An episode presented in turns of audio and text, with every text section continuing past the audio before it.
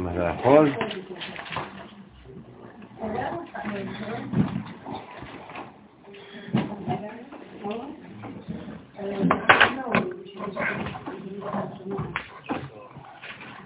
סיימנו את הדף הקודם?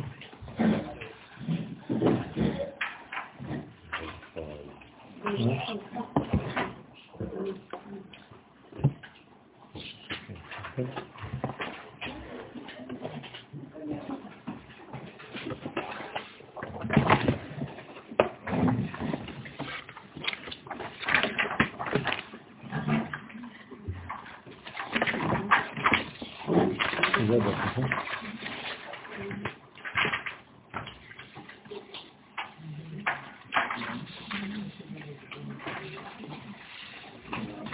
מישהו זוכר אם אה, אנחנו בדף הנכון? סיימנו שלוש. אוקיי. עוד? צריך עוד דקה? יש לי עוד... שאלה ושאלה.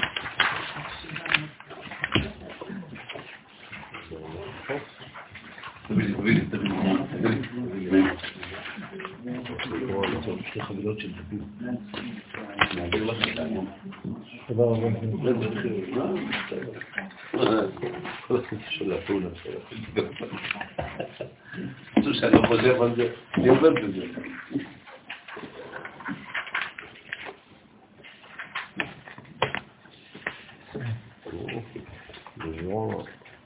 למישהו, למישהי, בסדר?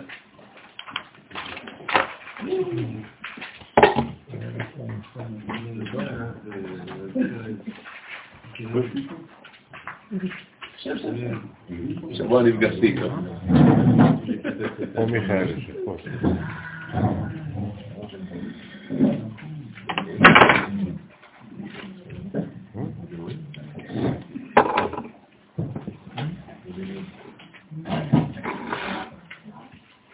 טוב, אנחנו בהמשך התיקון לשם ייחוד קודשה ברוך הוא שכינתה.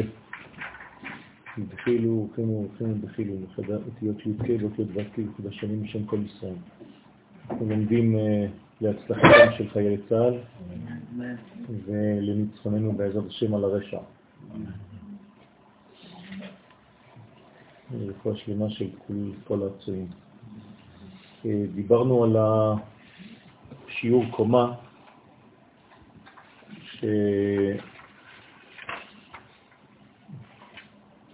שהקומה היא בעצם מדרגה שלמה וזה אותיות מקווה. ואנחנו עכשיו ממשיכים בעניין של אה, כל הכיוונים, ארבע רוחות, שנשלמו ל-40 שאים מים טהורים. אתם זוכרים שדיברנו על נקודה אמצעית והסברנו שיש 3, 3, 3, 3, 3, 3, 3, 3, 3 ו-3, 3, 3. בסדר? אה, אז אתם, אם אתם לא אומרים בזמן, זה קשה אחר כך לחזור, אתם צריכים להגיד את זה בזמן. אה, יש לכם דף של של זה? אם אתם רוצים אני אחזור על זה מהר, כמה שאפשר. בבקשה. לא להשאיר בא, באוויר, כי אני מתקדם, אם לא אומרים לי אני לא... טוב, הסברנו ש... כן, קודם כל אה, הסברנו את העניין של אה, המקווה, הוא בעצם אה, מדרגה של אימא, מדרגה של אימא שמתלבשת בזעיר אנפין, והיא נותנת לו בעצם מוחין בגדלות. מקווה זה קומה. כלומר, אדם שיש לו שיעור קומה זה אדם שיש לו בעצם שלמות, קוראים לזה בתורת הקבלה, מוחין בגדלות. להיכנס למקווה זה בעצם לקבל מוחין בגדלות. למה? כי בתוך המקווה יש את ייקבו. ייקבו זה לשון חיבור, אחדות וגילוי האחד. מאיפה אנחנו לומדים את המילה מקווה? מהפסוק בתורה בבראשית, ייקבו, ייקבו המים אשר מתחת לשמיים למקום אחד. אז היקבו הזה הוליד בעצם את הכיווי, הכיווי הוא בעצם חיבור, קיבוץ של כל המדרגות, מהפיזור אל הקיבוץ, ולכן זה מוליד תקווה. זה אותו רעיון. אז הדבר הזה בא ממדרגה שהיא אחדותית. איך אני יכול לחזור לאחד? על ידי שמדרגה אחדותית חודרת בי. המדרגה האחדותית נקראת אימא, והמדרגה שמתחילה להתפצל נקראת זה. כשיש כוח של אימא שנכנס בתוך זעיר אנפין, אז בעצם הוא חוזר להיות אחד, הוא כאילו עלה במדרגה. ולכן נשלמת קומתו לעשר ספירות, כי בהתחלה הוא רק בין שש ספירות. כלומר, וק. כל דבר כשהוא בקטנות הוא נקרא וק. כל דבר שהוא בגדלות הוא נקרא עשר ספירות. הוא כבר משלים את עצמו, מוסיף לעצמו. מה הוא הוסיף? מוחין. מוחין זה ארבע מדרגות ראשונות. כן, בדרך כלל זה שלוש, זה קטע חוכמה ובינה, אבל בגלל שזה גם מוסיף לו את המלכות בסוף, כי הוא יכול להתחבר אליה, כי אי אפשר להתחבר למלכות אם אין לך מוחים. כי אין קישוי אלא לדעת. במילים אחרות, אדם לא יכול להתחתן ולא יכול להעביר, כן, זרע, אם אין לו בעצמו מוחים. לכן, כשהוא מקבל את הגימל ראשונות, הוא גם מקבל את האישה. רמז לדבר, כשחתן נכנס מתחת לחופה, מתחת לחופה עומדים ההורים, אמא. אז זה הרמז שהוא מקבל את אמא מתחת לחופה כדי להעביר אחר כך לאשתו. ואז יש לו בעצם עשר ספירות שלמות, זה נקרא קומה שלמה. רמז לדבר, העניין של המקווה שזה אותיות קומה. בסדר? זה אותן אותיות, כלומר בבחינת אה, עיבור הוא מקווה, כלומר, מה זה מקווה? זה כאילו תינוק שחוזר למצב העוברי, וברגע שהוא יוצא מהמקווה הוא קומה שלמה. אז ממקווה נולד קומה. בסדר? עכשיו, הסברנו שזה האות מ' הסתומה. כן? מה יש באות מ'? י' בפנים, י' לבנה, נכון? שמשאיר הגביל של ספר התורה. כשאני כותב מ', באמצע אין לי פה את הלורדים, אז נשאר לי לבן בפנים. הלבן הזה זה צורה של י'. כלומר, יש נשמה שקוראים לה י'. ולכן הוא סוד המם הסתומה, זה אימא. אימא זה כמו אימא, זה כמו המם הזאת, הסתומה. וזה מם סתימה, עולם הבא. למה זה נקרא מם סתומה? בגלל שזה מדרגה שאי אפשר לתפוס אותה. אבל ברגע שאני פותח את המם הזאת, אז היא בעצם מביאה עליי שפע.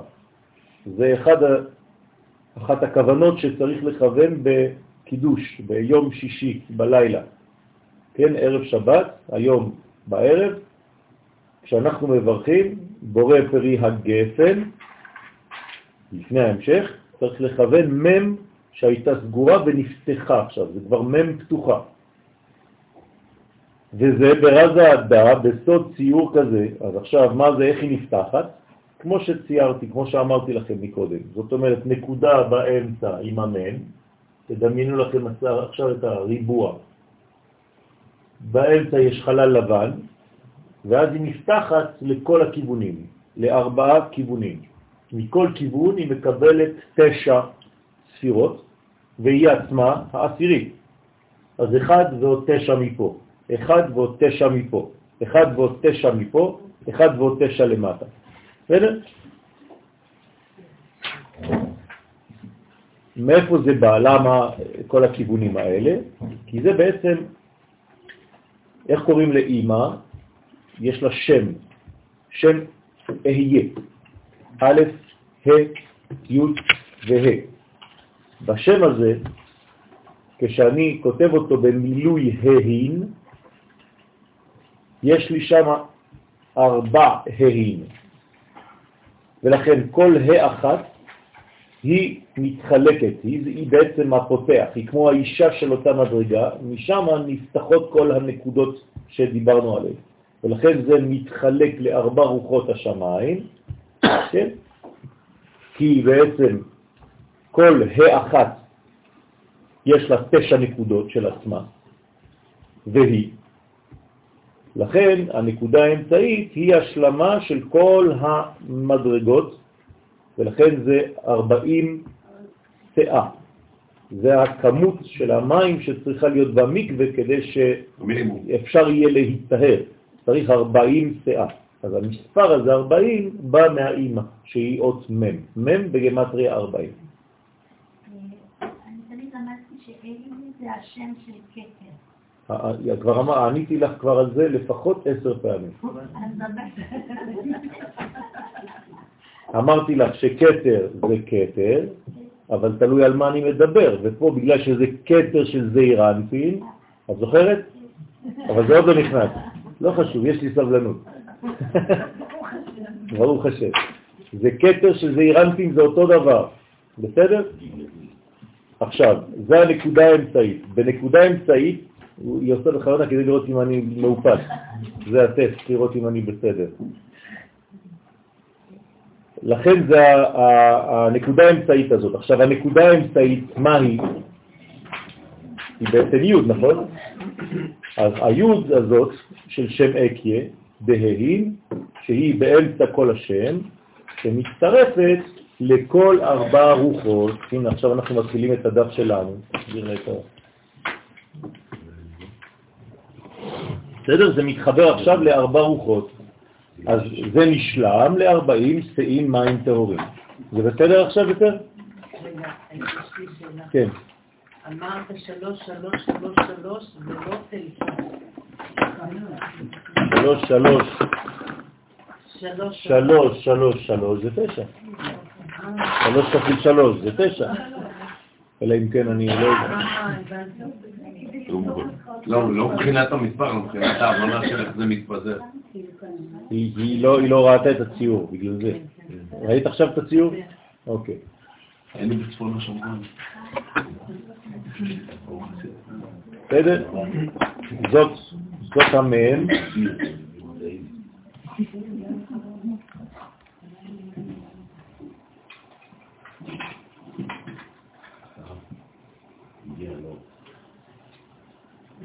ככה המם.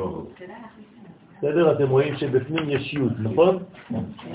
אז גם הי' הזאת מתפשטת בצורה כזאת.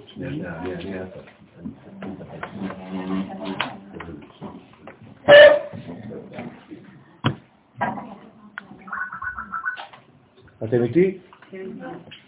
הנה, זה הציור.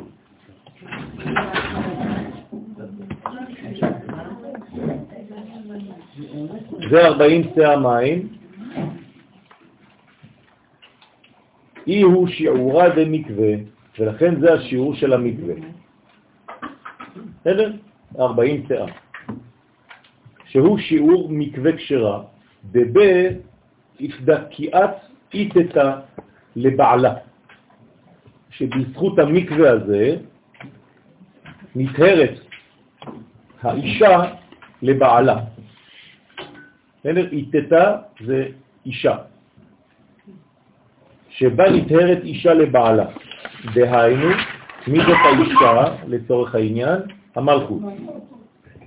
מתהתרת, מתהרת, סליחה, מכל אחיזת החיצוני. ממה יש לה להתהר? אתם לא איתי, רבותיי, אתם לא מרוכזות. האישה נטהרת לבעלה, המלכות נטהרת מכל אחיזת החיצונים. כלומר, בגלל שהמלכות יורדת לעולמות מבחוץ לאצילות, כן? כשאנחנו מדברים על מלכות ולא מדגישים איזו מלכות, זו מלכות באצילות, אבל בגלל שרגליה של המלכות יורדות לעולמות בריאה, ושם יצירה ועשייה, שם היא מקבלת טומאה, בגלל שהרגליים שלה יורדות למטה. כלומר, הטומאה שמקבלת האישה זה מהרגליים. בסדר? מהחלק התחתון. כלומר, החלק התחתון הוא תמיד החלק החיצוני, לעומת העליון שהוא החלק הפנימי. ולכן הטומאה תמיד נפתחת מלמטה, מהחלק התחתון, מהחלק של הרגליים, מהחלק שהוא בחוץ, לבר מגופה. כלומר, איפה יש בעיה? במה שיוצא החוצה. ותצא דינה. ברגע שדינה יוצאת, אז חז ושלום יש את הבעיה עם שכם. כל פעם שיש יציאה, יש בעיה, זה לא פשוט. ולכן החיצונים, הכוחות נאחזים בקדושה של המלכות, ולכן כדי שהיא תתחבר בחזרה עם הבעל שלה, עם זה אירנפין, באצילות, היא חייבת קודם כל להחזיר את הרגליים שלה אל עולם האצילות ולהיכנס למקווה. בסדר? למה היא חייבת להיכנס למקווה לפני שהיא מתחברת עם בעלה? כי הוא אחד, והיא, אם היא לא אחד, היא לא יכולה להתחבר איתו. כי אחד מתחבר רק עם אחד, מצא מין את מינו. לכן האישה הולכת למקווה לפני שהיא מתחברת לבעלה. בסדר? כי הוא אחד והיא חייבת להיות שווה לאחד הזה. בשבת? כן, היא לא? פיזור, בגלל שבימות השבוע היא בחוץ, זה ימות החול, זה אומר להיות אחד. בסדר? יפה, מה זה אומר להיות אחד? זה להיות קודם כל ברעיון אחד, בגישה אחת, בהתקדמות אחת, בגוף אחד. כן, יש אנשים שמפוזרים בנפש, יפה, זה זמן של חולשה. כשאתה כבר לא יודע, ואתה בפניקה, איך אתם מזהים אדם במצב של פניקה? הוא לא יודע מה הוא עושה. הוא נוגע בחפצים, אבל אין לו את הראש שם, הוא הולך, חוזר, פותח, סוגר, הוא עושה סתם שטויות. כאילו. אין מדרגה שמרכזת, שמוצאת את נקודת המרכז, האמצע.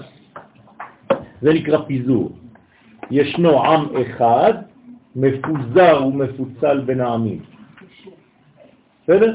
אז אין אפשרות להתחבר. גם בשבת, אומר הזוהר הקדוש, מי שרוצה לחיות את השבת לפי הגובה האמיתי, הפנימיות האמיתית של השבת, חייב להיות אחד. אם הוא לא אחד, השבת לא יכולה להיכנס בו. לכן אדם שיוצא בשבת מהתחום שהוא נמצא בו, תחום שבת, הוא כבר יוצא החוצה, הוא כבר בעלמא בקליפות. החיצונים אוחזים בו, אז הוא לא יכול לקבל את האור של השבת כמו שצריך, אז בשבת אסור לצאת בכלל. אסור לצאת מרשות היחיד. בסדר? תחום עירוב, תחום עירוב. כלומר, גם אם יש לך בכפר, נגיד, עירוב, אסור לצאת מהכפר, אפילו ברגל. אני לא מדבר על מכונית. לא, אלא אם כן הערבת כן. אלפיים אמה. כן, נכון. אבל אתה לא יכול ללכת יותר, ברור. כי אין כבר מקום אחר כך. אם היה מקום יישוב, אז זה אלפיים אמה בסוף כל יישוב, אבל מפה לירושלים אין עוד יישוב של אלפיים אמה, של קילומטר אחד. אז למשל, בתחום של הכפר אסור לי כבר לצאת. עכשיו, אם אדם יוצא מזה, הוא יוצא לעולם של חיצונים, ואז הוא מאבד את הכוח של האחדות של השבת. לכן, זה נקרא מקווה, שתהיה ראויה להתייחד עם זעיר אנפין, בעלה ביום השבועות. כל זה זה רמז גם כן למתן תורה, שם זה היה שבעה שבועות של ספירת שבעה נקיים, כמו שהאישה סופרת בשבוע אחד, כדי להיות טהורה. עכשיו, מה קורה בזמן השבעה? למה היא צריכה לספור שבעה נקיים? זה אומר שלפני זה לא היו נקיים, היה דם. נכון? בדרך כלל זה לפחות חמישה ימים, ארבעה, חמישה ימים של דם.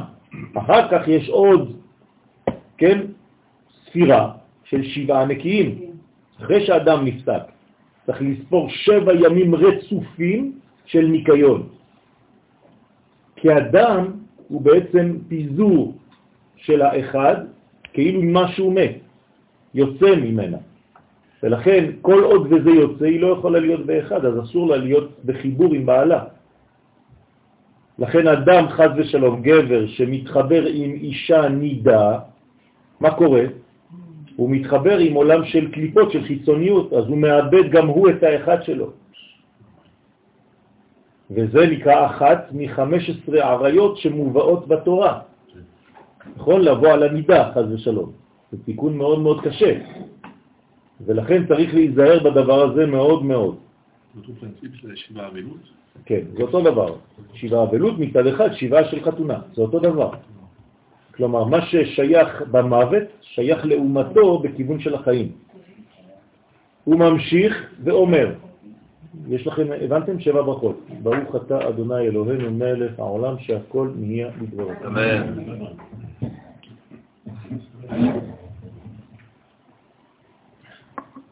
הוא ממשיך ואומר,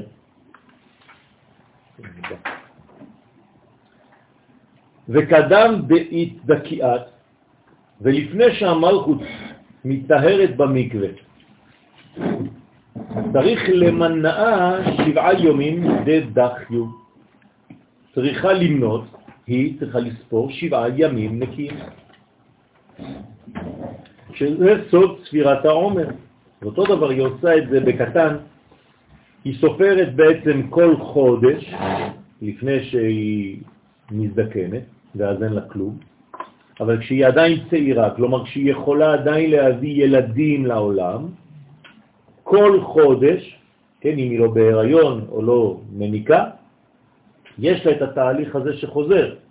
זאת אומרת, היא כל חודש סופרת בעצם את ספירת העומר, זה אותו דבר. דרך אגב, האישה כשהיא בזמן נידה, זה לא סתם ימים שעוברים. היום הראשון של שבעה נקיים זה חסד, היום השני זה גבורה, היום השלישי זה תפארת, נצח, הוד, יסוד, מלכות, והיא צריכה לכוון שהיא מתקנת את המידות האלה כל יום. על ידי המשכת שבעה חסדים. עכשיו, בגלל שהיא לא סופרת ספירת העומר, מי סופר? הגבר.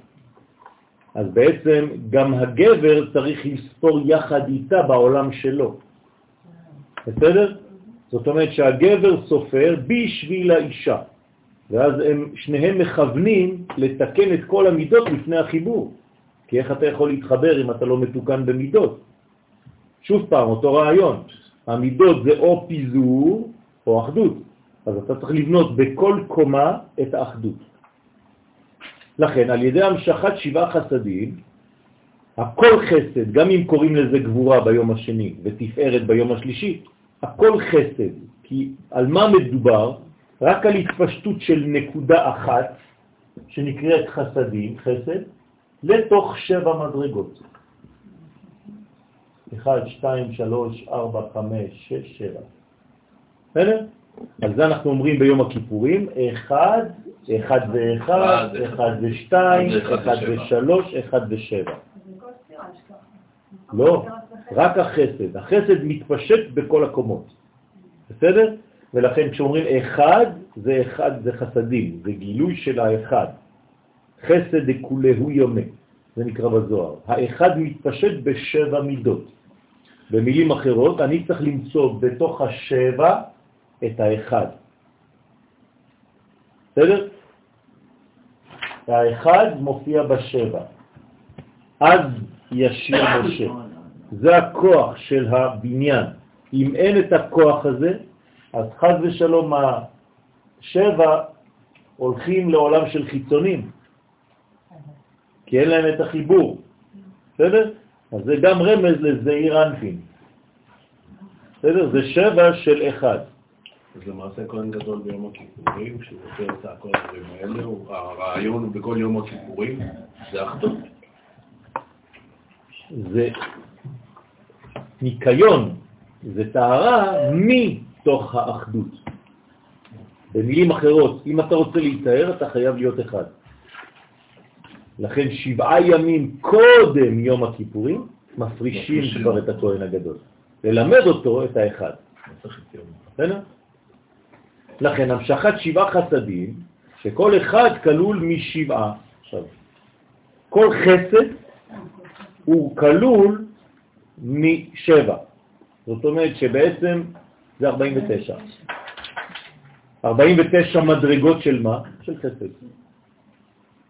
שמופיעות בכל מיני וריאציות, אבל זה תמיד חסד. בסדר? כלול משבעה, הרי מ"ט, עכשיו, מה זה מ"ט? זה ראשי תיבות של המילה טומאה. כלומר, מ"ט הוא ט' מ', זה תמה. טום. כן, זה השורש של האטימות, אטום, מטומטם, טומטום. טומאה. כל זה זה אותו שורש. עכשיו, צריך לצאת מהט"מ הזה. אז מי נותן לו את הכוח? הט"מ זה עדיין 7, 7 כפול 7. צריך מדרגה אחת שהיא למעלה מ-7 כפול 7, והיא מדרגת ה-50. אז 50 זה כמו אחד. הבנתם? החמישים זה האחד, זה השלמות. מחיצוניות החמישים יורדים ל-49 מדרגות. בסדר? אז יציאת מצרים זה 50. מי שלא נוגע בנקודת האחד לא יוצא ממצרים. לכן וחמושים עלו בני ישראל מארץ מצרים, ככה אומר הפסוק. כלומר, מי יצא ממצרים ומי יוצא ממצרים גם עכשיו? רק מי שנוגע בנקודה האחדותית הזאת שנקראת חמושים. אז הוא חמוש. כן? חמוש זה לא רק נשק. כן? זה מלשון נשיקה. זה אותו דבר, זה אותו סוד. בסדר? להשלמה בהון מ"ט פנים דח י' דאורייתא, ולכן זה משלים 49 פנים של זכיות, כן? להיות זך דאורייתא, כלומר להיות טהור. הנה, להשלים בהם מ"ט פנים תאורים של התורה. כלומר, אם יש טהור, מה יש מהצד השני? טמא. אז יש בתורה מ"ט שערים טהור ומ"ט שערים טמא. זה לעומת זה, אז אתה כל הזמן צריך לדעת מה ומה, מי ומי. כלומר, מי שלא יודע לעשות בירורים, אז הוא חולה, כמו אומות העולם היום. הם לא יודעים לברר בין הטוב לבין הרע. הם אומרים שישראל זה הרע, והמחבלים האמיתיים זה הטוב. זאת אומרת שהם ממש ממש בסכנה. כן? אז מתחיל להתהפך. לא. לא, לא חשוב. ברגע שהם לא יודעים ל- ל- להבדיל ולומר את זה, זה מחלה, זה אותו דבר. כן. כן. נכון. אז לכן יש, יש כאן אה, צורך, נחיצות, מאוד מאוד מאוד חשובה לתיקון. כי בלי זה, אז המצב של הבניין של העולם, כן, לא מתרפא, ואנחנו בעצם מעכבים את התיקון. התיקון העולם זה לדעת לברר, לעשות הבדלה בין קודש לחול, בין אור לחושך. היום זה מלחמה של האור נגד החושך. מי שלא יודע לעשות את ההבדלה הזאת, מי שיש לו ספקות מבפנים, אז הוא עדיין בעולם של פיזור, הוא לא מבין בכלל מה קורה. או שיש לו שנאה בלב, או שיש לו כל מיני אה, תירוצים, אבל בסוף, בסופו של דבר, הוא לא בריא, כן? והיינו להשלים סוד מ"ט שערי בינה, המתפשטים, אז זה השערים של הבינה, הבינה יהיה 50, נכון? 50 שערי בינה. כלומר, יש לה 50 שערים בתוכה, היא בנויה מ-50, אבל היא אחת, רק שיש לה 50 מגירות. בסדר? עכשיו, ברגע שהחמישים האלה, מה הם צריכים לעשות? להתפשט למטה. ברגע שהבינה מתפשטת למטה, איך זה נקרא? שהלמטה מקבל מוחים. אז מי זה המוחים? זה הבינה. מה יש בתוך הבינה? חוכמה. בסדר? היא לא באה לבד. אז זה נקרא התפשטות המוחים. ואדם שמקבל את זה בחיים שלו, כאילו באופן אינדיבידואלי, הוא נמצא במצב של גדלות.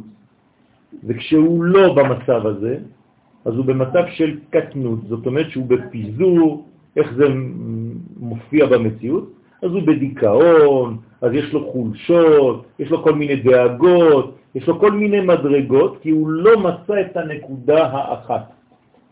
לכן כל הזמן צריך לחפש את הנקודה האחת בעולם הריבוי שאנחנו נמצאים בו. זה הסוד של כל המציאות, רבותיי.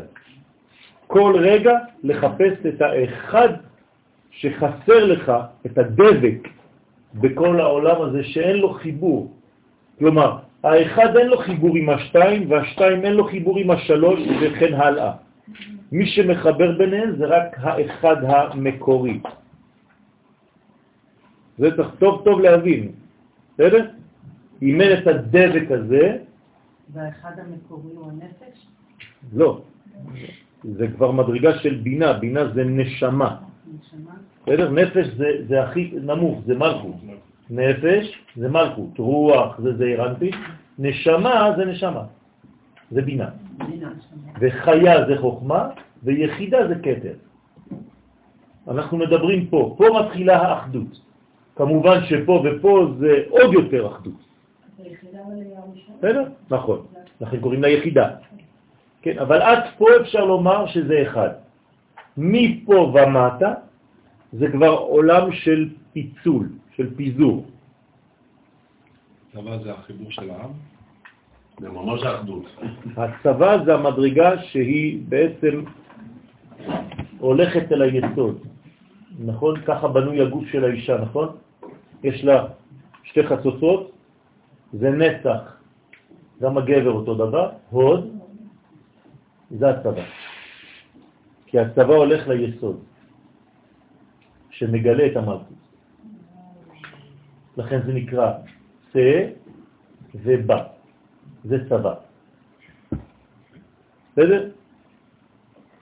ולכן הצבא זה רגל ימין ורגל שמאל. שמאל, ימין, שמאל, ימין, שמאל. בסדר? זה הבניין של הצבא שהוא בעצם אמור להביא את הערכים העליונים. הצבא הוא צבא מוסרי, צבא אתי, צבא נורמלי, לא מלחמה של מופרעים, של פושעים, כמו שיש בכל אומות העולם, אני לא מדבר רק על החמאס, אני מדבר אפילו על אמריקה, ועל כל החיילים בעולם בכלל, שזה רק פשעים, שזה חיילים פושעים, אין להם מוסר שיש ליהודי, שיש לחייל צה"ל, כן? אבל הם משחקים אותה כאילו נקיים, כן? אבל אנחנו יודעים את, את ההבדלים הגדולים שיש. ברגע שאתה מבין את הדבר הזה, אתה מבין את המוסריות הזאת, לנו אין ספק בכלל. מבחוץ הם רוצים ללכלך אותנו כי הם בעצמם מלוכלכים.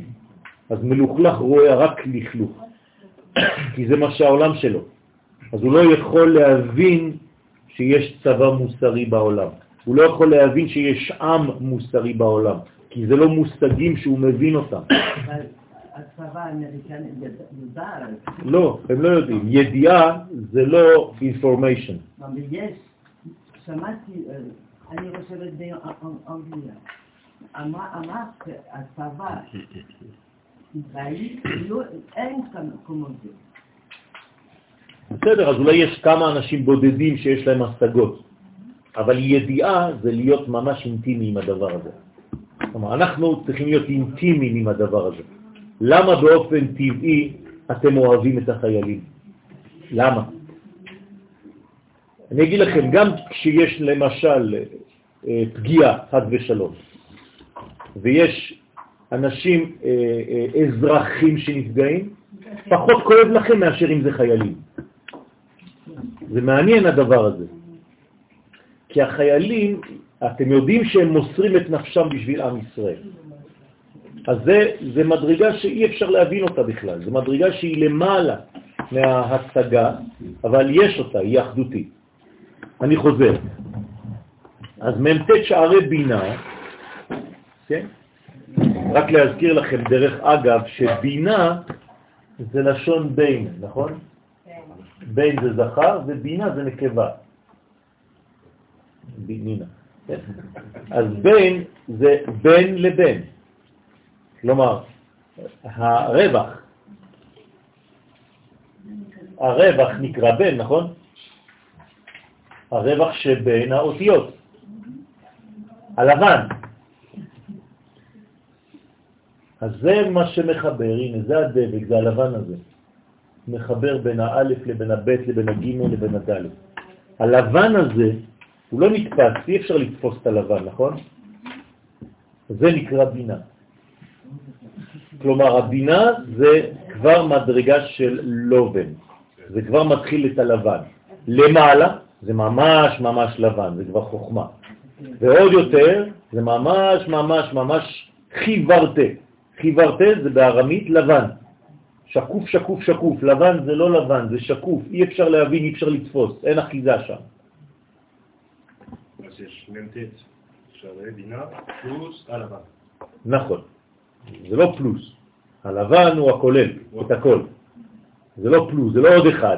זה לא עוד אחד, אבל זה מה שמשלים. כן, אבל זה לא עוד אחד, זה עירות. כן, אם אתה אומר יש 49 פלוס 1, אז זה לא עובד ככה. כל ה-49 זה האחד הזה. רק שהוא יתפצל ל-49 מדרגות. בסדר? ל-50 מדרגות. זה כמו אה, אה, תשע ועוד אחד. האחד שמשלים למניין הוא לא שווה אחד, הוא שווה את כולם. נכון? תוציא אחד מהמניין, זה לא שיש תשע, אין מניין, נגמר. כלומר, עד תשע, כל אחד שווה אחד. נכון? אבל מתשע לעשר, כל אחד שווה עשר עכשיו. זה כבר השתנה. לכן, סוד מ"ט שערי בינה מתפשטים בשבע תחתונות דזעיר אנפין, שהם מ"ט פנים טהור של תורה שבכתב, שהוא זעיר אנפין. אז זעיר אנפין נקרא גם תורה שבכתב. בסדר? אז תורה שבכתב זה ברוח. זה תורה שבכתב. זעיר אנפין. בסדר? אז אה, בוודאי, תורה שבכתב, אם אין את ההבנה שהיא תורה שבעל פה, אז תורה שבכתב זה סתם אוסף של פסוקים, זה היסטוריה. זה סיפור. באורות התורה אצל? הרב קוק הוא מסביר את זה יפה מאוד, זה כדאי ללמוד את זה. אוקיי. והמלכות מקבלת הערתם המטהרת אותם מכל אחיזת החיצונים. בסדר? אז המלכות מקבלת את ההערה הזאת מלמעלה, והיא מתארת מכל אחיזת החיצונים. אין חיצוניות. חיצוניות זה מלשון חציצה, חוץ. חוץ לארץ, זה אותו דבר, זה חיצוני. כל החיצוניות היא מסוגלת עבור האדם האחדותי. כלומר, כשאתה יוצא לחוץ לארץ, כן, אתה בעולם של פיזור. כשאתה חוזר לארץ ישראל, אתה בעולם של אחדות. לא אמרתי אחידות, אמרתי אחדות. בסדר? כי אחידות זה מסוכן. זה כמו בסין, כולם אותו דבר. לא, אנחנו באחדות, אבל כל אחד שונה. לכן יש אחדות ולא אחידות. ובהול התחברת אורייתא דבכתב ואורייתא דבעל פה, ביומה דשבועות. אז מה צריך לעשות? לחבר תורה שבכתב עם תורה שבעל פה. אם לא, אז אתה כמו גוי, כל גוי יודע את התורה שבכתב. יודע גם תנ"ך, אז מה? אבל אין לו את התורה שבעל פה. כלומר, אי אפשר ללמוד תורה שבכתב בלי תורה שבעל פה. מתי היום שבו התורה שבכתב מתחברת עם התורה שבעל פה? רק ביום חמישי. אז פה זה שבועות לצורך העניין, אבל זה לא רק בשבועות. כל פעם בחיים שלי שאני עולה למדרגת החמישים, או שאני מגלה בחיים שלי את מדרגת החמישים, מה עשיתי באותו זמן? חיברתי תורה שבכתב עם תורה שבעל פה. זה זכר ונקבה בתורה. בסדר? ועל ידי החסדים מתחברת ומתייחדת התורה שבכתב, שהוא זעיר אנפין, עם התורה שבעל פה, שהיא המלכות. אז מה מחבר ביניהם? אחדות. לא, האחדות זה, זה ה consequence. מה מחבר ביניהם? חסדים. החסדים, טיפת החסד. כלומר, שבאה מבינה. לכן אמרתי לכם, כשאני נכנס לחופה, יחד עם הקלה, מי יש בחופה שמסוגל לחבר אותנו? אמא. ולידה אבא. הוא בפנים, הוא גנוז בתוך אימא.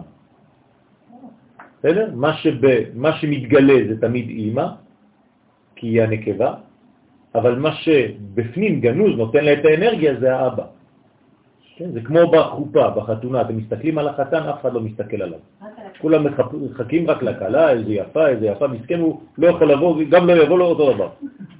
אבל זה לא נכון, כי הוא בפנים, הוא הפנימיות שלה. אבל בגלל שאנחנו בעולם של חיצוניות, אז כולם רק קלה, קלה, קלה. כן. אבל זה לא עובד ככה, זה בפנים. זה כל האנרגיה שלה זה הזכר. בסדר? אסור לשכוח את זה, כי אם לא אתה גם בזה, יש לך גישה רק חיצונית כל הזמן. לכן, תורה שבכתב עם תורה שבעל פה, ביום השבועות שהוא יום חמישים לספירת העומר. כלומר, אין יום חמישים לספירת העומר, זה לא קיים. אנחנו אף פעם לא ספרנו את יום החמישים, למרות שבתורה כתוב, וספרתם לכם חמישים יום. אז מה?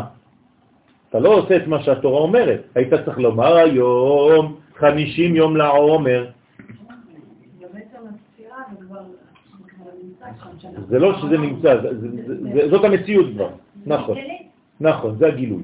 אז יום החמישים לא צריך לספור אותו, אם הייתי סופר אותו, איפה הייתי?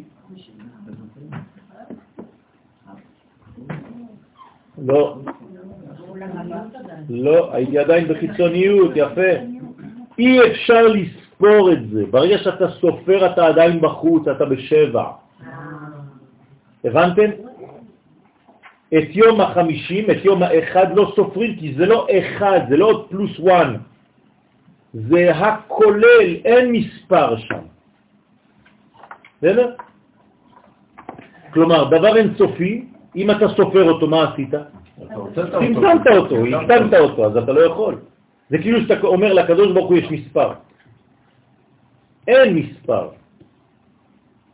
אז כל דבר שהוא תחת המספר, הוא תחת הספרה שבע. אז דבר שאין לו מספר זה בגלל שהוא עלה מהשבע לשמונה, או פה שבע כמות שבע חמישים.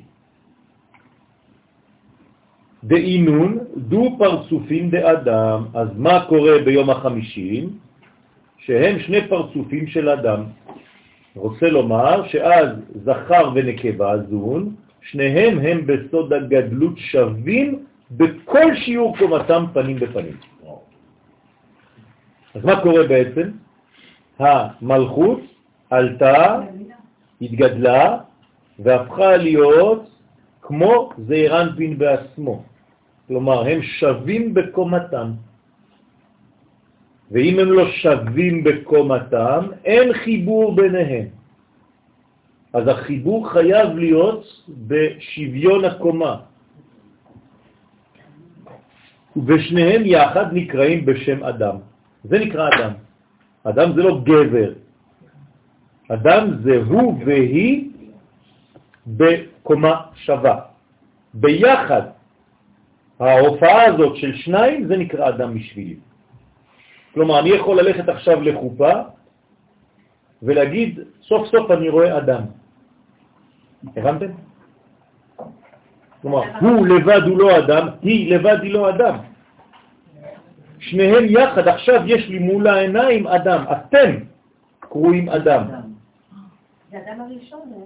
זה הסוד של האחדות שהייתה קודם, נכון. בגלל זה מבקשים מהם ברכה, כי יש להם בפוטנציאל הם... כן, כי הם עלו, כי הם עלו ל-50. כלומר, אם הייתי צריך לצייר לכם את החופה בציור רוחני, הייתם רואים בעצם מקווה. כל החופה זה מקווה, כולה מתחת למים. בסדר? בתוך המקווה.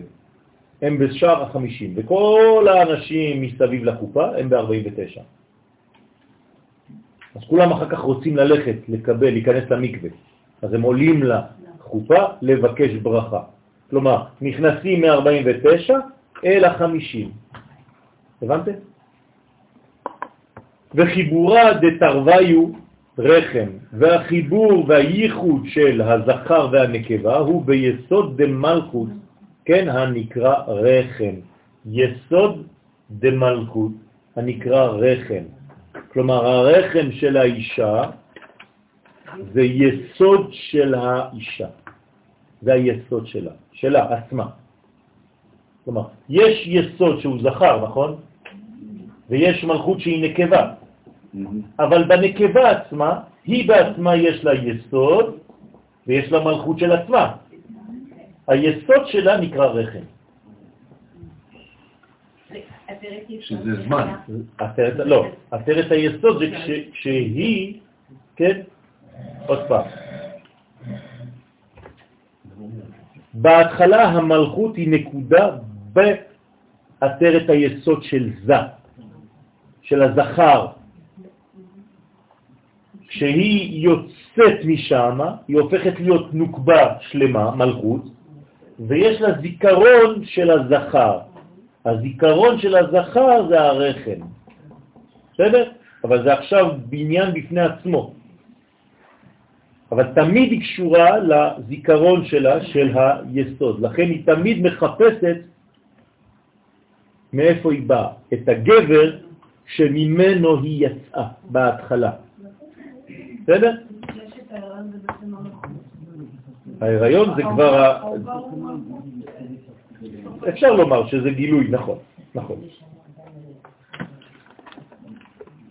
כלומר, האישה מחפשת תמיד את, את מוצאה, מאיפה היא באה.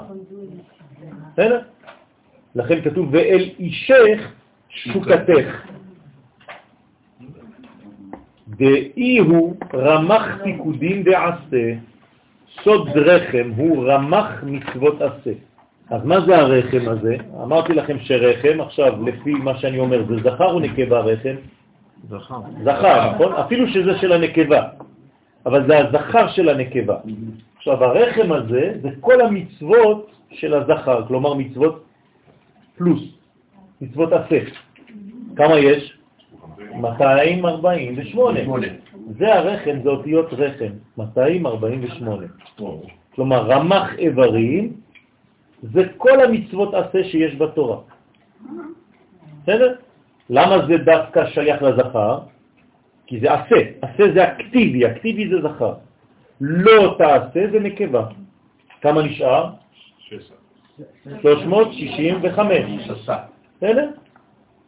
אז עכשיו, יש פה רחם, או רומח, ויקח פנחס את הרומח בידו, זה אותו דבר. הוא לקח בעצם את כל מצוות עשה של התורה.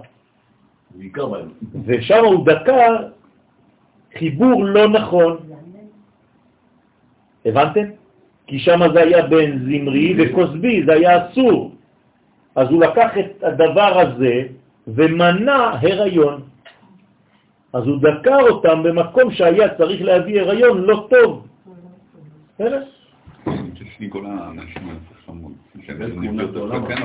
שמה? כל האנשים מהתנ"ך, כן. ש- ש- או או נביאות, כן.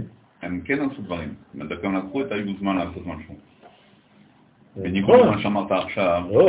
ש- אמרתי שגם באישה יש את הפן הזכרי שהוא דומיננטי. אומרת, גם אישה יכולה בזמן מסוים בחיים להיות היא בעצמה בתכונה גברית. זה לא הופך אותה לגבר. בסדר, אבל זה לא אומר שרק הגבר הוא זה שיזם משהו. לא, לא אמרתי את זה. הגבר שבכל מדרגה. אה, למשל, אישה שיולדת, היא הופכת להיות גבר, אה, בגלל שהיא עכשיו נותנת, היא בנתינה עכשיו. הבנת? למרות שהיא אישה, היא נשארת אישה, אבל ברגע שהיא נותנת חיים, או מניקה, או משפיעה, היא הפכה את המסלול שלה מקבלה לפני ההיריון לנתינה אחרי ההיריון. אז היא הפכה להיות בעצם מדרגה שעלתה לקומה של זעירנטי. אני רוצה למקם לכם את זה. לרגע המסוים הזה, כן, אבל זה לא חשוב, הטבע שלה זה... זה לקבל. הטבע שלה זה קבלה. אבל יש זמנים שהיא הופכת לנתינה. כשהיא הופכת לנותנת, אתם רואים שהנתינה שלה עלתה קומה. הקבלה שלה זה מלמטה, הנתינה שלה זה מלמעלה. כבר היא עלתה לקומה של זעירנטים כמו הגבר, זה גם לבן. זה גם לבן. בסדר? עכשיו, הגבר בעצמו, גם הוא, לפעמים במצב של נתינה, שזה הטבע שלו, אבל יש זמנים שהוא במצב של קבלה. אני הולך לרב שלי, אני נקבה ליד הרב שלי, שהוא זכר. כי ברגע שאני הולך אליו, אני מקבל את מה שהוא אומר לי, הפכתי להיות נקבה למרות שאני זכר לכל דבר. אז זכר ונקבה זה כל שנייה משתנה. למרות שבמסלול הגדול אתה זכר, נולדת עם התכונות האלה, זה דומיננטי אצלך, והיא נקבה.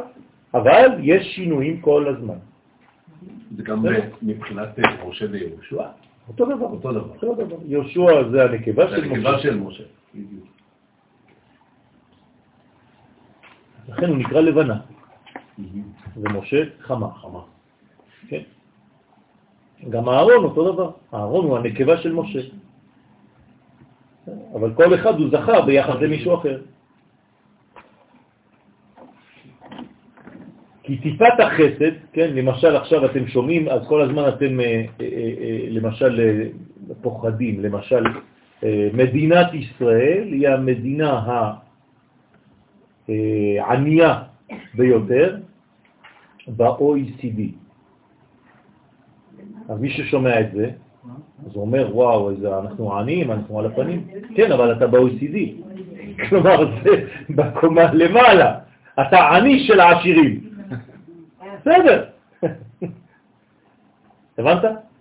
כלומר, יודעים- אני עכשיו נוגע ברצפה, אבל אני ברצפה של קומה 2, מתחת יש עוד אה, תקרה ועוד מרתף. אז תלוי באיזו רצפה אתה נמצא. כי הרצפה שלך זה התקרה של השכן. אז קח את הדברים בפרופורציה. כן, הבעל שם טוב, כשהוא היה עושה אה, תשליך בראש השנה, התלמידים היו קופצים למים אחר כך, כדי לשתות. מה, מה, מה? בשב- בשבילם החטאים של הבעל שם טוב זה מצוות. הבנתם? כן.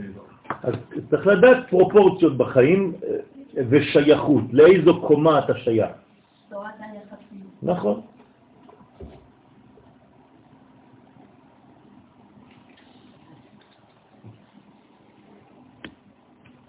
מה זה עין? לא, איינשטיין, מה זה עין? א', ידיעה. לא. בגרמנית, מה זה עין? אחד. זה תורת האחד. בסדר? עין, צוויין, דריי, כן? כי טיפת החסד היא בחינת רמ"ח, כן? דריי, מה זה דריי? שתיים. שתיים, נכון? דרייפוס, מה זה דרייפוס? שלוש. שלוש. שלוש. שלוש, דרייפוס זה שלוש רגליים. שלוש רגליים. כן? וכו' וכו'. אז כי טיפת החסד היא בחינת רמ"ח מצוות עשה. אז זה טיפת החסד, כלומר חסדים שזה זכר, זה רמ"ח מצוות עשה, זה אותו דבר. שנותן זעיר אנפין ביסוד דמלכות, כלומר איפה הזכר שם את טיפת הזרע? ברחם של האישה, רחם זה היסוד, כלומר בעצם היסוד של הזכר מתחבר עם היסוד של הנקבה. בסדר? למה? כי הוא חייב למצוא משהו שדומה לו. אם לא, הוא לא יכול להתחבר, כמו שאמרתי לכם, מצא מין את מינו, השתוות הצורה.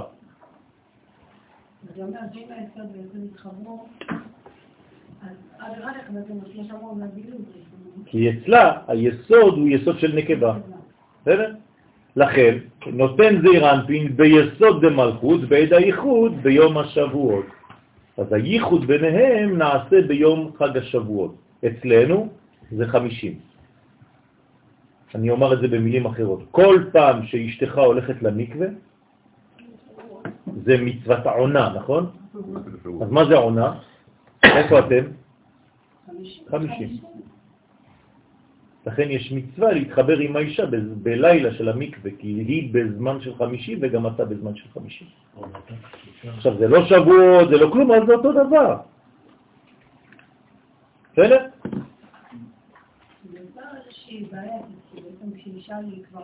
לא כן. יש בעיה גדולה מאוד, כן, נכון. היא כבר לא, היא כבר לא אישה, ולכן הגבר מחפש אישה אחרת. מתחיל כבר להסתכל הצידה, כי היא לא יודעת לשמור על נשיותה. בכלל, כשהיא בעצמה הופכת להיות אימא, היא כבר מתחילה להתרחק מהבעל. אז כל הבעיות מתחילות. בסדר? כי קשה לאישה להישאר אישה. והדבר הקשה ביותר והחשוב ביותר לאישה זה תמיד לשמור על הדומיננטיות הנשית שלה. כלומר, אני לא רוצה שיהיה לי עוד גבר בבית, לא מעניין אותי. אני לא הומוסקסואל. אם אני פוגש באשתי גבר, אז אני מתייחס אליה כמו אל גבר, נכון? אז גבר הוא מקבל גם כפות על הכתפיים וזה זה לא, זה כבר לא יחס נורמלי. ואם היא הפכה אותי לאישה, שגם אני כזה סמרטוט, אז הפכתי להיות אישה, אז יש שתי נשים בבית, וגם האישה לא סובלת עוד אישה אחרת בבית. אתם מבינים? זה, זה דבר מאוד, צריך, כל אחד צריך לשמור את המקום שלו, את הזהות שלו. זה חשוב מאוד. אם לא, זה לא זוגיות כבר. נכון, זאת הבעיה היום. כי הגבר איבד את מקומו והאישה איבדה את מקומה. ולכן צריכים להחזיר את הדברים לסדר. זה לא דומיננטיות כמו שרוצים להראות לנו, זה לא נכון.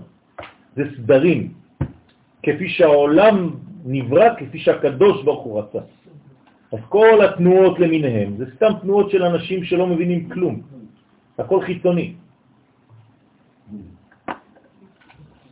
ורזה במילה, וסוד הדבר של הייחוד הנעשה בשבועות, נרמז במה שכתוב, במה שכתוב, קדש לי כל בכור. פטר כל רחם. בסדר? כלומר, מה זה הבכור? מה זה הבכור? הראשון. כלומר, מה זה הראשון? זה האחד, אבל מה זה, איפה זה נמצא בכל מה שכתבתי, כל הלוח הזה, מה זה? לא, חסד.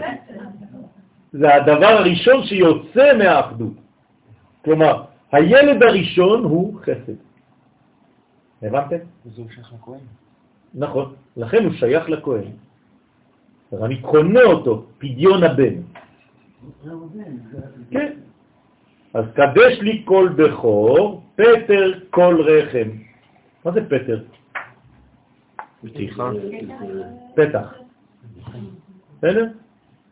פתח כל רחם. כלומר, מי שפתח את הרחם של האימא בפעם הראשונה. מי שעשה אותה אימא. כלומר, הוא עשה אותה.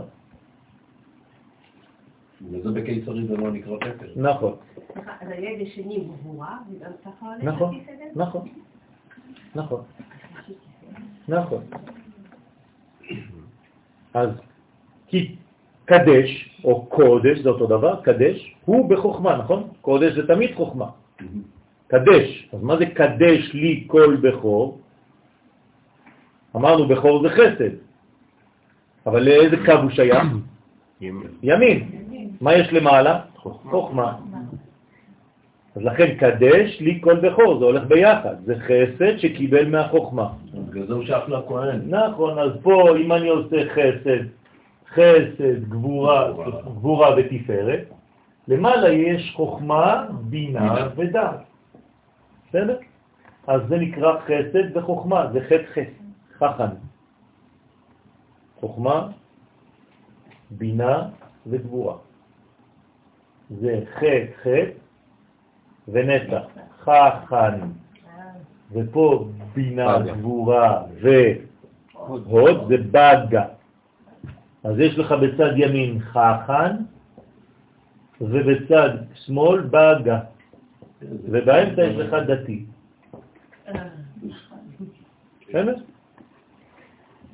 אז לכן קדש לי, הוא בחוכמה שמשם שורים, שורש החסדים הנמשכים לזעיר אנפין שהוא הבן הבכור. אז הוא הבן הבכור של מי? של מי? זעיר אנפין הוא הבן הבכור של מי? יפה, של הבינה. אז מי זה הקטר שלו? יפה. עכשיו, אז איך קוראים לזה? איזה שם זה שם? אקיה. בסדר? זה הקטר שלו. כלומר, מי זה הקטר של הבן? אמא שלו. ועל ידי טיפת החסד, כלומר חייל כשהוא לא ראה את ההורים שלו חודש, הוא לא יגיד אני הולך, אני רוצה לחבק את אבא, הוא יגיד אני רוצה לחבק את אמא. התגעגעתי לאמא, אבא לא קיים. כן? אבל הוא יודע בתת מודע שהוא בפנים. בסדר? ועל ידי טיפת החסד פותר ופותח יסוד דזעיר אנפין הנקרא כל את יסוד דמלכות הנקרא רחם. אז זה נקרא כל רחם. כלומר, איך קוראים ליסוד כשהוא זכר? כל. איך קוראים ליסוד כשהוא נקבה? רחם. לכן כתוב פטר כל רחם. ואמר כי בהי חיבורה דשבועות, בזה החיבור וייחוד של זון שבשבועות. כלומר, מה מתחבר בשבועות? כל עם רחם. מתקרבים כל פיקודים דעשה, אז איך אנחנו קוראים לזה עכשיו? כל מצוות עשה. מתקרבים כל מצוות עשה, שבהם החסדים, שמהם נוצר הוולד ברמח איברים, כלומר מאיפה נוצר הוולד? מהחסדים שהאבא נותן לאמא. אז כל החסדים האלה, שהם 248, כן? 248 חסדים מתחברים, מתאספים ומתחילים להתרקם ולהפוך לוולד כעצמים בבטן מלאה. כן? מילת עצמים היא עניין סגירה וסתימה, כמו עוצם עיניו. כן, אז עצם זה לא סתם עצמות, בון, כן? זה לעצום. זאת אומרת שמה קורה בעצם? זה סגירה וסתימה, פירוש כמו הוולד הנסגר בתוך הבטן המלאה של האישה. אז הוא מתחיל להיבנות בתוך הבטן, זה נקרא נסגר. רוצה לומר שהמלכות מתעברת על ידי טיפת החסד ההיא להוליד נשמות צדיקים. נשמות צדיקים, ליתר דיוק. בסדר? במילים אחרות, כל תינוק, כל ולד הוא טיפת החסדים. וטיפת החסדים סגורה בתוך הבטן של. היסוד של האישה, שנקרא רחם.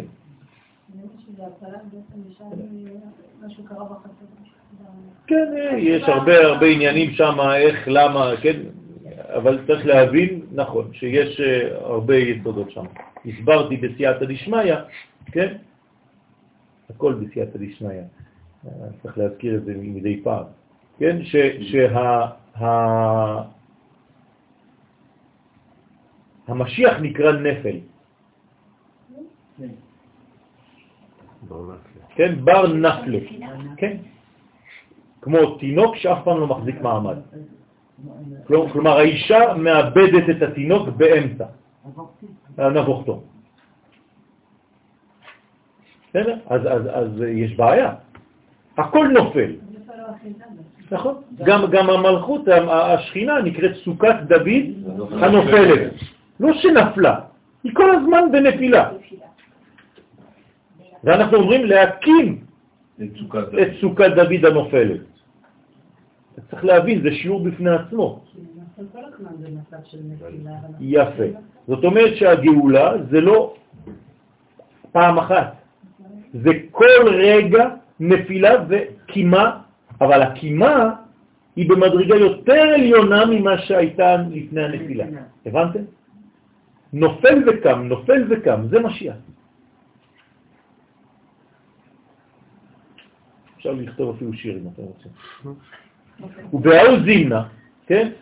בזמן ההוא, כשנעשה ייחוד בן זון, כל עינון איברים, כל אותם האיברים שהם מבחינת גוף וחיצוניות הספירות והעולמות, מקבלים על ידי צינורים דה מין דה.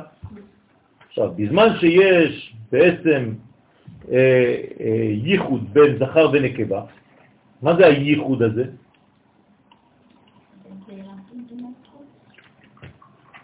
תמיד, אם לא זה יסתום. כן, עדיף שזה יהיה בינו לבינה. כן, אז מה, מה קורה? כולם מקבלים מכולם. זאת אומרת שיש בעצם מעברים בין כל המדרגות. זו בעצם נתינה שלמה וקבלה שלמה. מקבלים זה מזה ונותנים זה לזה. על מי זה נאמר? על המלאכים, יפה.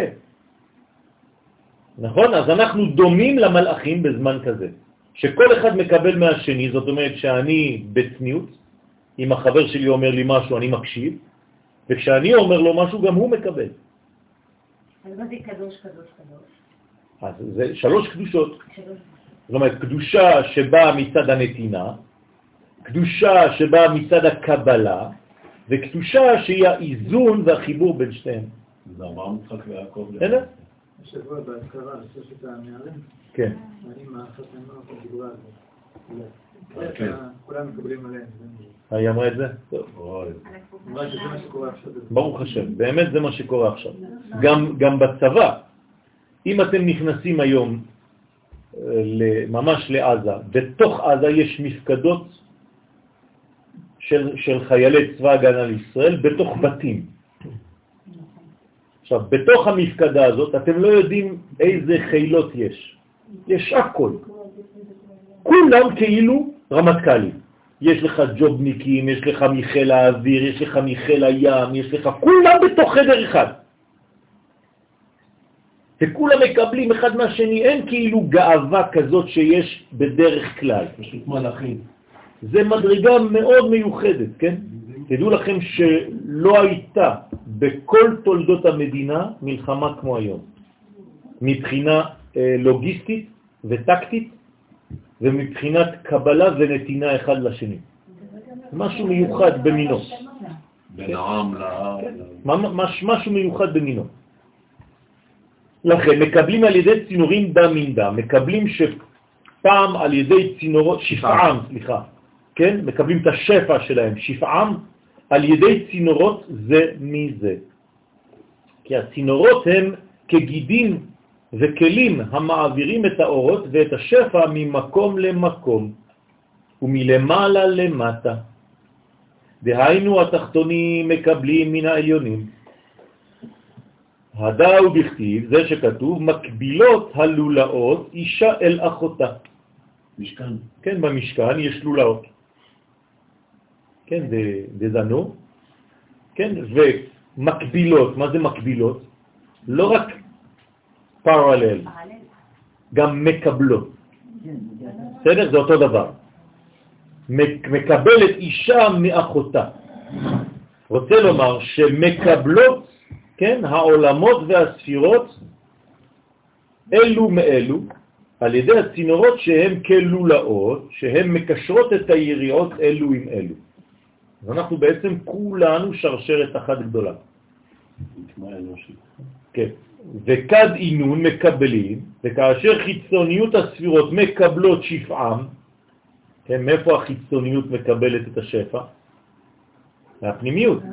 נכון, הפנימיות, מה הפונקציה שלה? זה לתת לחיצוניות, זו העבודה של הפנימיות.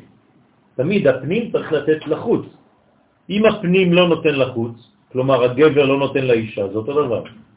מה קורה? אז האישה נשארת בעולם של פירוד, בעלמא דפירודה, אז היא משתוללת, היא משתגעת. היא חייבת לקבל מהחסד, היא רוצה חסדים. אז יש בעיה? בסדר? עכשיו, הגבר חושב שחסדים זה רק uh, במקום אחד. אבל לא, זה כל הזמן. בסדר? אצל הגבר זה תמיד מתפרש רק במקום אחד. אבל זה לא עובד ככה.